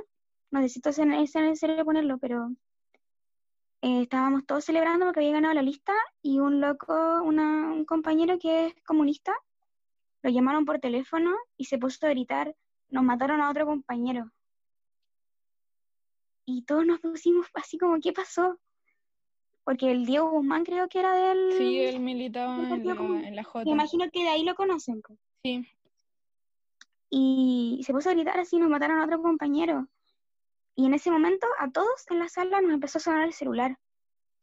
Y eran, eran nuestros papás preguntándonos así como, ¿están bien? ¿Qué pasó? Y nosotros como, ¿qué, qué pasa así? Porque en esa época, igual fue, fue hace como cinco años atrás más o menos, las redes no eran como eran ahora, pues no había WhatsApp. 2015. Y sí, en 2015, aunque no lo crean, no había WhatsApp. y fue muy fuerte, fue terrible. Después de eso bajamos a la, a la Velatón y, y era muy cuático, fue, fue muy triste. Bueno, y se fue un loco piteado que sacó una pistola y simplemente tuvo el derecho de matar gente, po. Y obviamente no, no lo juzgaron. Pero fue muy cuático vivir eso, fue, de hecho, cada vez que me acuerdo me da mucha pena. Sí. Eh, fue, fue terrible, fue terrible, así como escuchar como esa desesperación de, loco, nos mataron a otro más. Eh, fue terrible, terrible, terrible, terrible. Es brígido pensar en eso porque em, una vez estaba la Monse, no me acuerdo quién más, en mi casa y estábamos hablando de eso mismo, que por ejemplo nosotras, em, en el caso de que estuviésemos en dictadura, por ejemplo, nosotras probablemente estaríamos todas fichadas si es que no, si es que ya no nos hubiesen hecho algo. Eh, entonces, a mí me, me da como mucha cosita pensar en eso, como de pensar en que, en que en otras épocas quizá, o incluso ahora, eh, nosotras podríamos ser una de ellas. Entonces, no sé, a mí me, me, da como, me da como nervio pensar en eso, en realidad. Porque si es que ya no nos tienen fecha, ya cambié alemana. Pero eso, no sé, como pensar en que una de nosotras podría ser, es como brígido. A mí me daba mucho miedo, o sea, bueno, en realidad no tanto miedo, pero a mi mamá sí, y a mi familia, cuando yo les dije que yo quería, más que por participar en, como feminista, en, antes de esto, como yo dije, me gusta el derecho ambiental. Entonces, también daba miedo porque vivimos una época en que muchos activistas fueron, se suicidaron, supuestamente. Ahí está Macarena Valdés también ahí, ¿no? Macarena Valdés, el, ay, ¿cómo se llama este chico? El de Quintero. Al ah, que lo suicidaron también, bueno, todos lo han suicidado. Es que todo, y también como que daba, daba miedo en cierto aspecto porque era como, chuta, lo que uno se arriesga, pero también eso yo creo que te demuestra que el país nunca como que volvió, siempre hemos vivido en una dictadura prácticamente, que no se notaba, no se notaba tanto, pero siempre hemos vivido, siempre hemos sido reprimidos por todo, o sea, imagínate, o sea, ¿quién le compra es, es el cuento de que ah, la Macarena Valdés defendiendo con tanto ahínco el medio ambiente, siendo mamá, tenía una guaguita y se iba a matar así como de la nada? No tiene sentido. Sí. Entonces, al final es algo que yo creo que por eso también pasó lo del 18 de octubre, como que nos dimos cuenta así como, oye, como se decía, nada cambió, nunca volvimos. Eh, la Cata lo mencionó respecto al plebiscito, que ese plebiscito era como cuando se hizo así el sí o el no, no tenía sentido. Entonces, al final nunca volvimos y hemos vivido así todo este tiempo y yo creo que ahora ya llegó como el momento que no puede ser. No puede ser que nos dé miedo, ¿cachai? O sea, no puede ser que, como la bici dice, eh, le dé miedo, porque claro, en un momento en que se puede acrecentar el, la violencia de los carabineros, nosotras vamos a tener que tener miedo y casi guardarnos en la casa, porque ¿cachai? Así como... No, no, debería ser. Sí, pues igual ese miedo está súper presente como en la gente más mayor. Por ejemplo, mi vieja, yo que salgo a marchar como de los 14, bueno, mi vieja para empezar a salir a marchar era horrible, así siempre creía que iba a terminar presa o golpeada o que no iba a volver a la casa y ese miedo, no, o sea, es entendible, pero no es natural en un país donde se supone que se respeta la libertad de expresión, eh, que tus papás tengan miedo de que si tu hija o hijo o hija sale a marchar, no vuelva a su casa. Entonces eso es súper violento y, demuestra eso que dice la Dani, porque es como el mantener ciertos aspectos de la dictadura vivos todavía, como la constitución. Por eso a mí me pasó, sí, totalmente. A mí me pasó, me pasó que, bueno, dos cosas. Una, que, bueno, yo trabajo en un colegio, alcancé a conocer a los niños dos semanas, porque después pasó esto, pero me pasó que en una, estaba en una, estaba en el colegio y antes de que pasara todo esto de la cuarentena, estaban muy de moda los, los estudiantazos que fueron a buscar a los colegios los, los demás niños. Y el colegio que yo trabajo quedó la grande, porque llegaron, no me acuerdo de qué colegio a buscarlo, y, y quedó la grande, empezaron a retirar a los niños, y todos con miedo porque iban a entrar los, los estudiantes al colegio. Y me pasó que en un momento nos tuvimos que ir toda la sala, obviamente sin hacer clase, yo tengo un quinto básico. Mm, y, una niñita que me partió el alma eh, se siente y se pone a llorar mucho y dice, es que yo no quiero que a mi hermano lo maten, porque su hermano estaba, estaba en las marchas. Y dijo, mi hermano lloraba la pobrecita, encima era muy, es muy linda ella, y lloraba y decía, es que yo no quiero que mi hermano lo maten, porque ya han matado a mucha gente. Loco, los niños saben que están matando gente. Y eso está pasando hoy, en Chile. Los niños tienen miedo que les maten a su hermano. Los papás tienen miedo que les maten a su hijo. Nosotros tenemos miedo que nos maten a nosotros y a nosotras. yo me pasó que yo, cuando pasó el 18 de octubre, y yo estuve dos semanas sin salir, porque tenía mucho miedo, mucho miedo. Yo, como le he dicho antes, yo soy muy miedosa. Y, tenía miedo que mi familia saliera. Y después como que la cosa se empezó a calmar y empecé a decir, ya, relájate. Pero cuando recién llegaron los milicos, había alemana, había alemana, llegaron los milicos. Eh, estaba súper asustada, súper asustada. De hecho, esa es la segunda cosa. En mi familia tiramos siempre como talla. Imagínense, tiramos como talla. Oye, si llega a haber una dictadura ahora, ustedes se van para Argentina, así al tiro. Y yo ya tengo todo listo para irme a Argentina por si pasa algo. Es muy cuático. Es muy cuático cómo vivimos en una en un país con una constitución que no nos protege, que no nos protege a nadie, que protege, como dijo la Monza al principio, protege solamente unos pocos. Y, y todas esas, todos esos miedos, toda esa, esa rabia es por culpa de la constitución, porque esa es la constitución que no nos cuida a los ciudadanos y que no nos, que no nos da garantías de que, de que si nos pasa algo va a haber justicia. Qué origen me dio pena. Yo quería contar una historia de cuando fuimos a hacer un cartelazo a la Muni. Em, algo súper chico, en verdad. De hecho, eh, ese día no llegó nadie. Éramos puras poderosas. Y, y, ¿cómo se llama? Y como que ya nosotras estábamos re tranquilas y de repente empezaron a llegar personas ya mayores. Y, y hubo una señora que se acercó y nos dijo, eh, oigan, nosotras organizamos marchas acá en Vía Alemana y no sé si será verdad en realidad. Tampoco se lo puse en duda, pero nos contó que también una, una vez su hijo o algo por ahí eh, había hecho como un cartelazo, como que estaba rayando y pasaron los pacos y se lo llevaron. Entonces, nosotras ahí no empezamos con chuta, así como, ya apurémonos.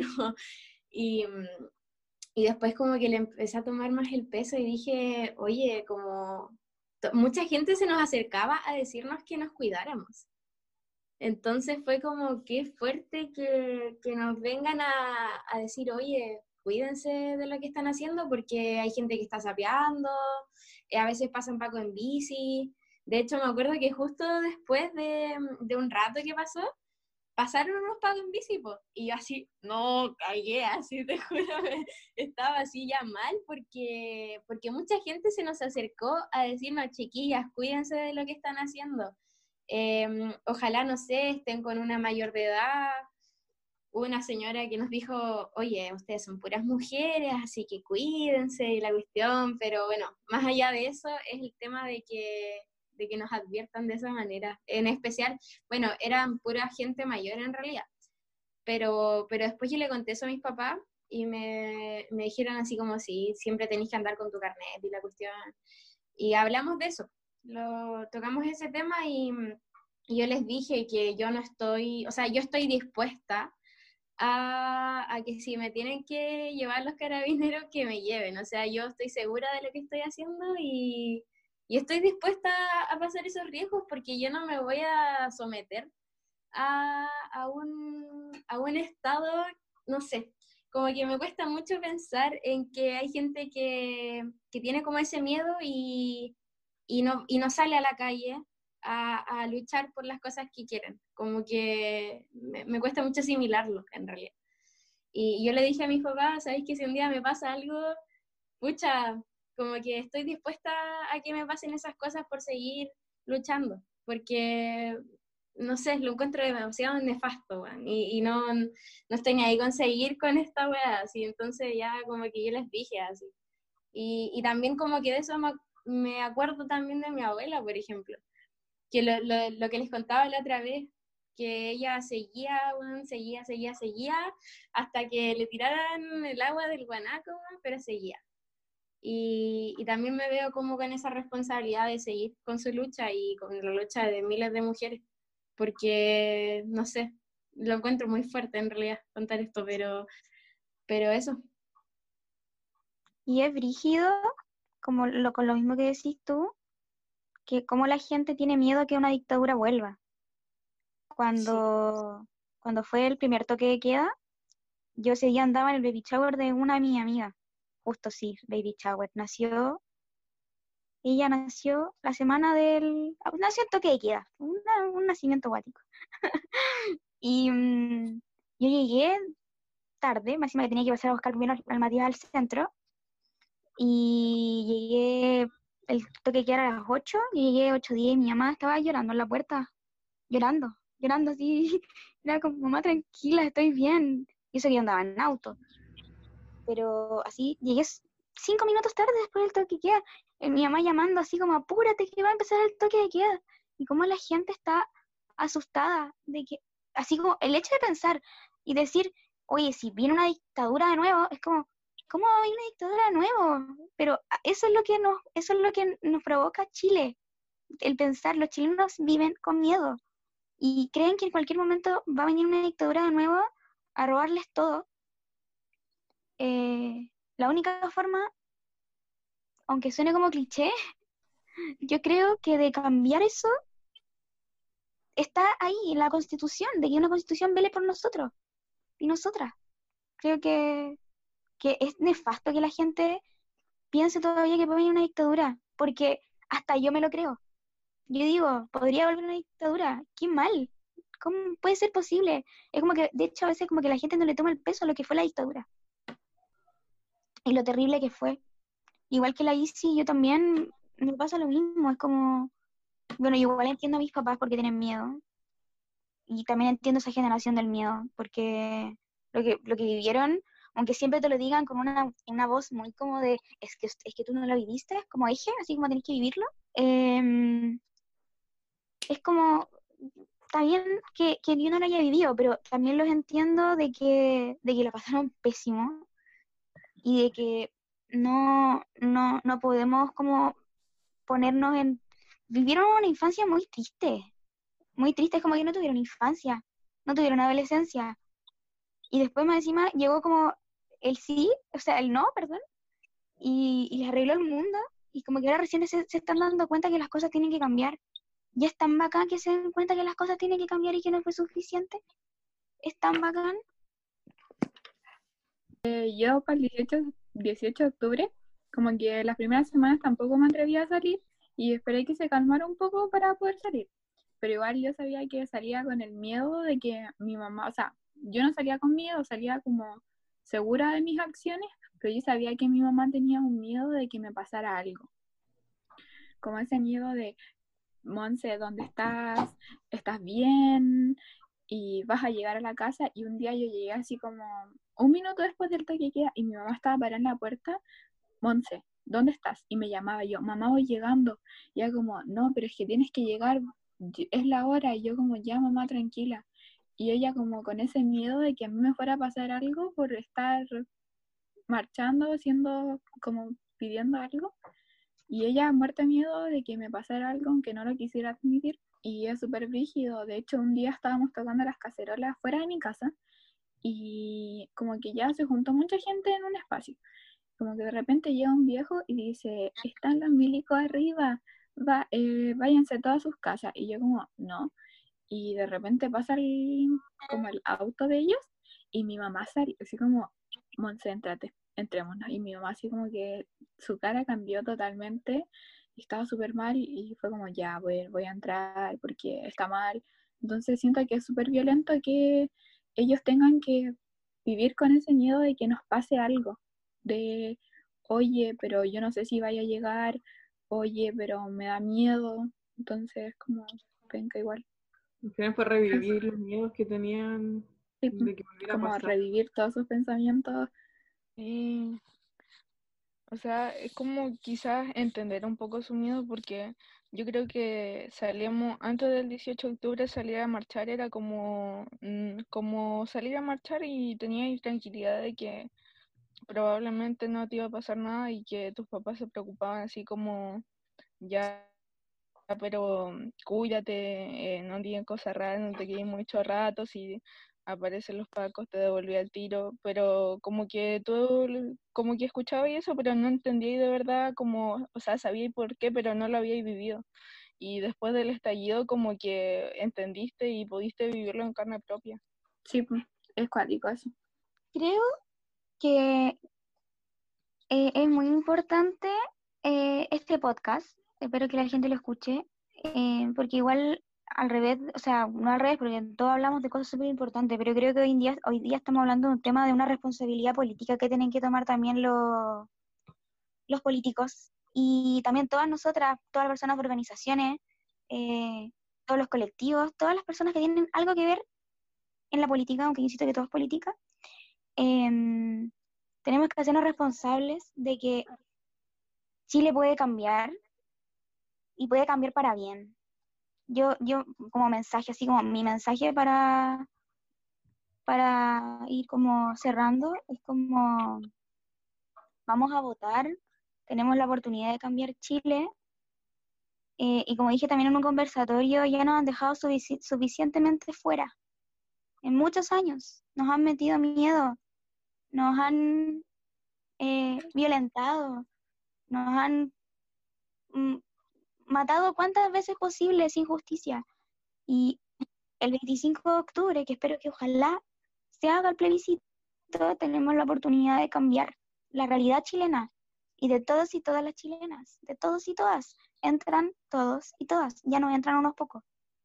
Y es nuestra responsabilidad y también es responsabilidad de todos los políticos cambiar la constitución para bien, votando convención constitucional para que podamos elegirlas todos y todas. Sí, yo igual in- invito que ojalá todos vayamos a votar, que tengamos conciencia de que esta es una oportunidad que a lo mejor no vamos a volver a tener y que no podemos dejarla pasar y que, tal como dice la Javi, nosotras por fin vamos a poder ser parte de la historia de Chile. Vamos a tener la primera constitución que va a ser escrita de forma paritaria. Eh, yo creo que me gusta mucho ese hashtag que dice nunca más sin nosotras. Yo creo que es súper importante y que lo defendamos hoy día lo defendimos en la paridad, lo logramos y que ahora por favor defendamos lo que hemos ganado. Porque, y todos lo ganamos, todos y todas, y no podemos dejar que se nos vaya. Terminó un poco nostálgico este podcast, Sí. eh, pero sí, pues como dice la Dani, no, no sé, pues yo me acuerdo el grito que hacíamos cuando estábamos en el Congreso, el tema de no hay democracia sin paridad, yo creo que Somos el Como 50, el- exigimos la mitad. Claro, exacto. Eh, el punto al final de, de, de esta conversación y de lo que queremos. Así es, no hay democracia sin paridad, así que so, convención constitu- constitucional y votar a prueba, pues, es lo que hay que hacer, lo que merecemos como mujeres. Y después que se apruebe, seguir marchando. Obvio. La cuestión estaba ahí. Chiquilla, su Bueno. reflexión final.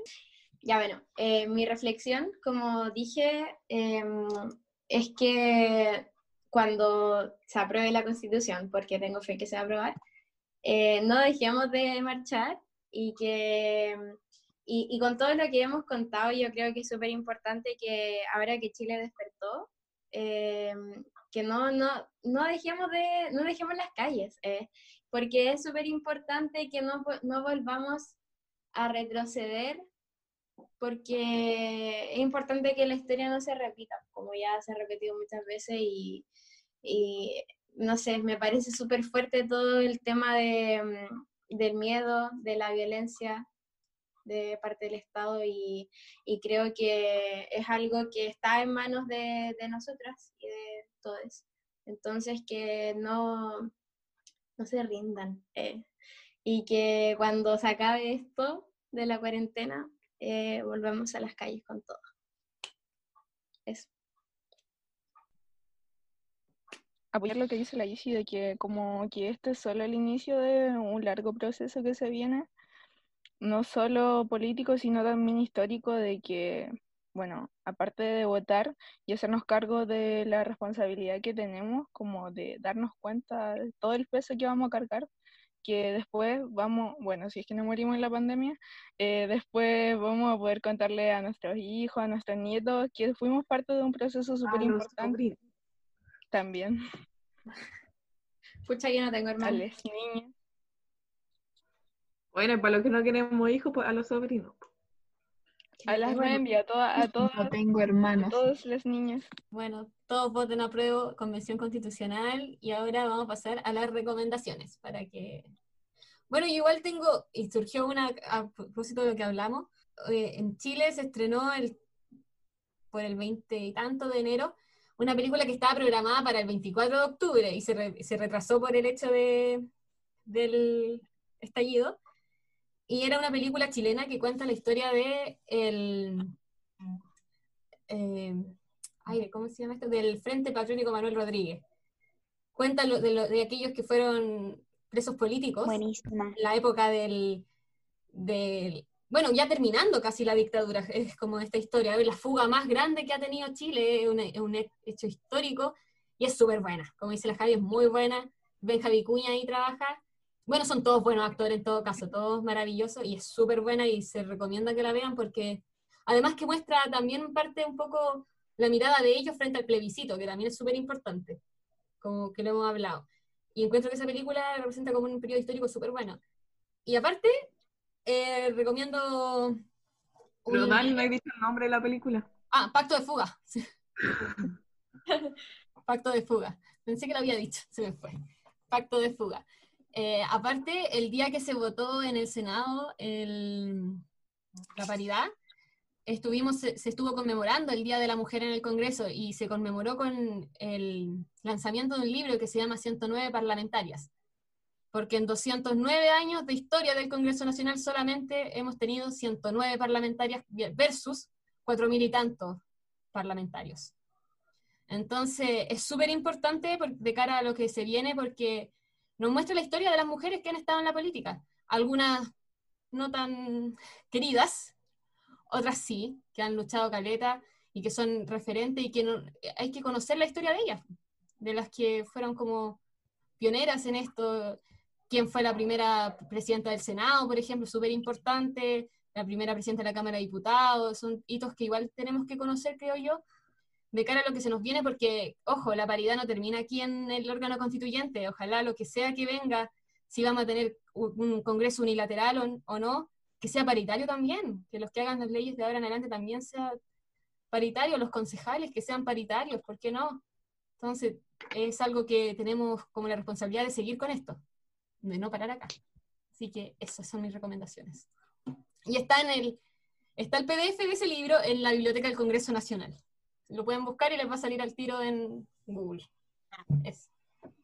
Encuentro buenísimas tus recomendaciones. No que quiera spoilear, como siempre, pero esa parte cuando están en, el, en, el- en la, en la cancha es buenísima. Yo lloré. Solamente eso voy a decir, no voy a decir nada más, solo eso. Yo lloré en esa parte, fue increíble. Juro no decir el final. Oye, yo lloré, yo lloré, me emocioné, sobre todo porque después te muestran los periódicos, cuando dicen que se que de la fuga, que fue un hecho histórico, y a mí yo me emocioné, y además que la vi, y justo cuando terminó la película empezaron todo el cine a gritar, porque fui al cine a verla y todos empezaron que renuncie Piñera, empezó todo el cine a, a gritar y fue maravilloso, fue maravilloso, y yo más lloraba, así como, qué bello. Y cuando tocaron eh, el baile de los que sobran, todo el cine También. cantaba el baile de los que sobran. Era No, muy que ver, emocionante. es muy bueno. Véanla, es Sí. buenísima. Yo quiero Esa contar, después les voy a contar, después les voy a contar una historia que no, no va a ir al podcast, pero para que cortemos esta parte, pero se la voy a contar porque es muy interesante sobre esa película. Em, yo quería recomendar una película que me enteré el otro día que existía, porque estaba viendo este canal del Cine Canal, que como que en las mañanas, los fines de semana, como que analizan películas del cine. Y salió una película que se llama La voz de la igualdad.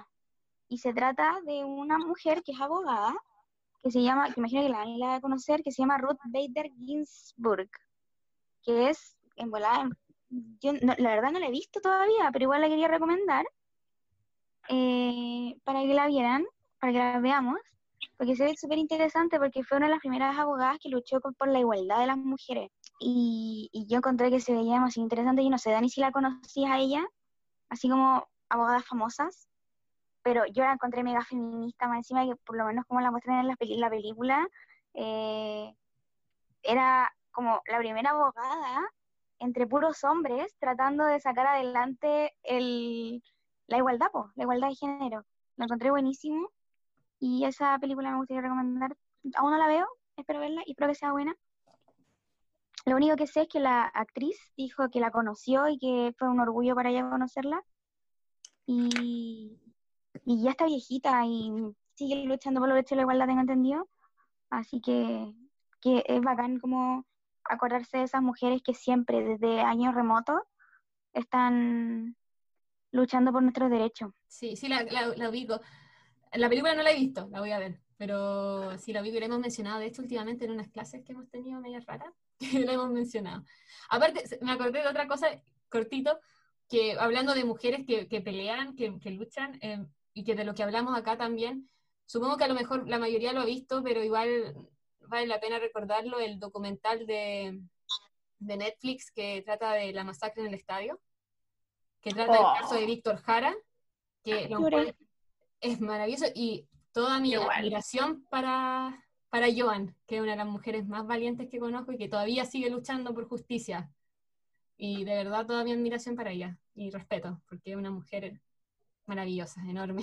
Yo voy a recomendar en cuanto, o sea, como en relación a lo que estuvimos hablando en el podcast, me voy a salir un poco de las recomendaciones feministas porque este libro no tiene nada feminista, pero son relatos que cuentan presos políticos que se llama Frazados del Estadio, Frazadas del Estadio Nacional de Jorge Montealegre. Bueno, como no quiero hacer spoiler, bueno, igual no lo recomiendo a gente muy sensible porque a mí hay partes que, no sé, me afectaron y todo, pues, entonces son, es como para, si uno quiere hacerse consciente de que, sí fue dañino la dictadura, es un buen libro, son una recopilación de relatos de cosas que tuvieron que vivir muchas personas eh, durante el periodo de dictadura militar y así poder entender, por si aún cuesta entender, que fue una mala época realmente dañina. Eso. Esa es mi recomendación de hoy. ¿Puedo decir algo muy pequeño con respecto a Pacto de Fuga antes de seguir con las recomendaciones? Caché que el otro día estaba viendo un análisis, de, yo quedé enamorada de Pacto de Fuga, me encantó la película, la encontré buenísima.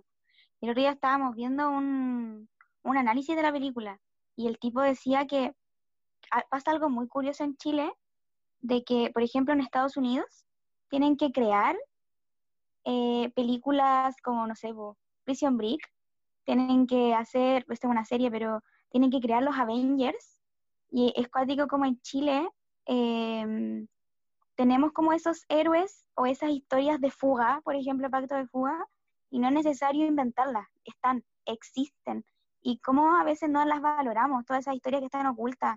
O sea, recién ahora, la Pacto es una historia real que pasó, y bueno, yo, yo, yo, yo ya conocía la historia y todo, pero por ejemplo no me acordaba al final, que fue muy tenso, y que es cuático como en Chile no es necesario tener que inventarlas, existen y tenemos que valorarlas más también. Bueno, yo quería recomendar un grupo de música que se llama Newen Afrobeat. Eh, no sé si lo cachan. Eh, es música muy buena en realidad. Y sacó una última canción que se llama No les creeré. Es este grupo que no sé si lo vieron, que hicieron como una funa a la Jacqueline eh, Van Rieselberg, como una wea así. Ya bueno, en, el, en, en un avión. No sé, si, no sé si lo vieron. ¿Sí? Ya bueno, es ese grupo y sacaron esa misma canción. Y es buena, no sé, eso lo recomiendo, escuchar esa música, es bacán. Em, es un documental del 2016, pero se basa en, en los movimientos estudiantiles del 2011.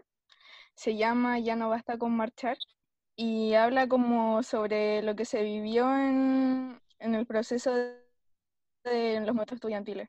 Si bien quizás no tienen tanto que ver como eh, con la constitución, precisamente habla como de que eh, marchar no era solo lo único que se hacía, sino también como que eh, habían batucadas, carnavales, y en ese tiempo del 2011 se violentaban mucho las manifestaciones, era como, como que se veía algo muy violento y no estaba como normalizado.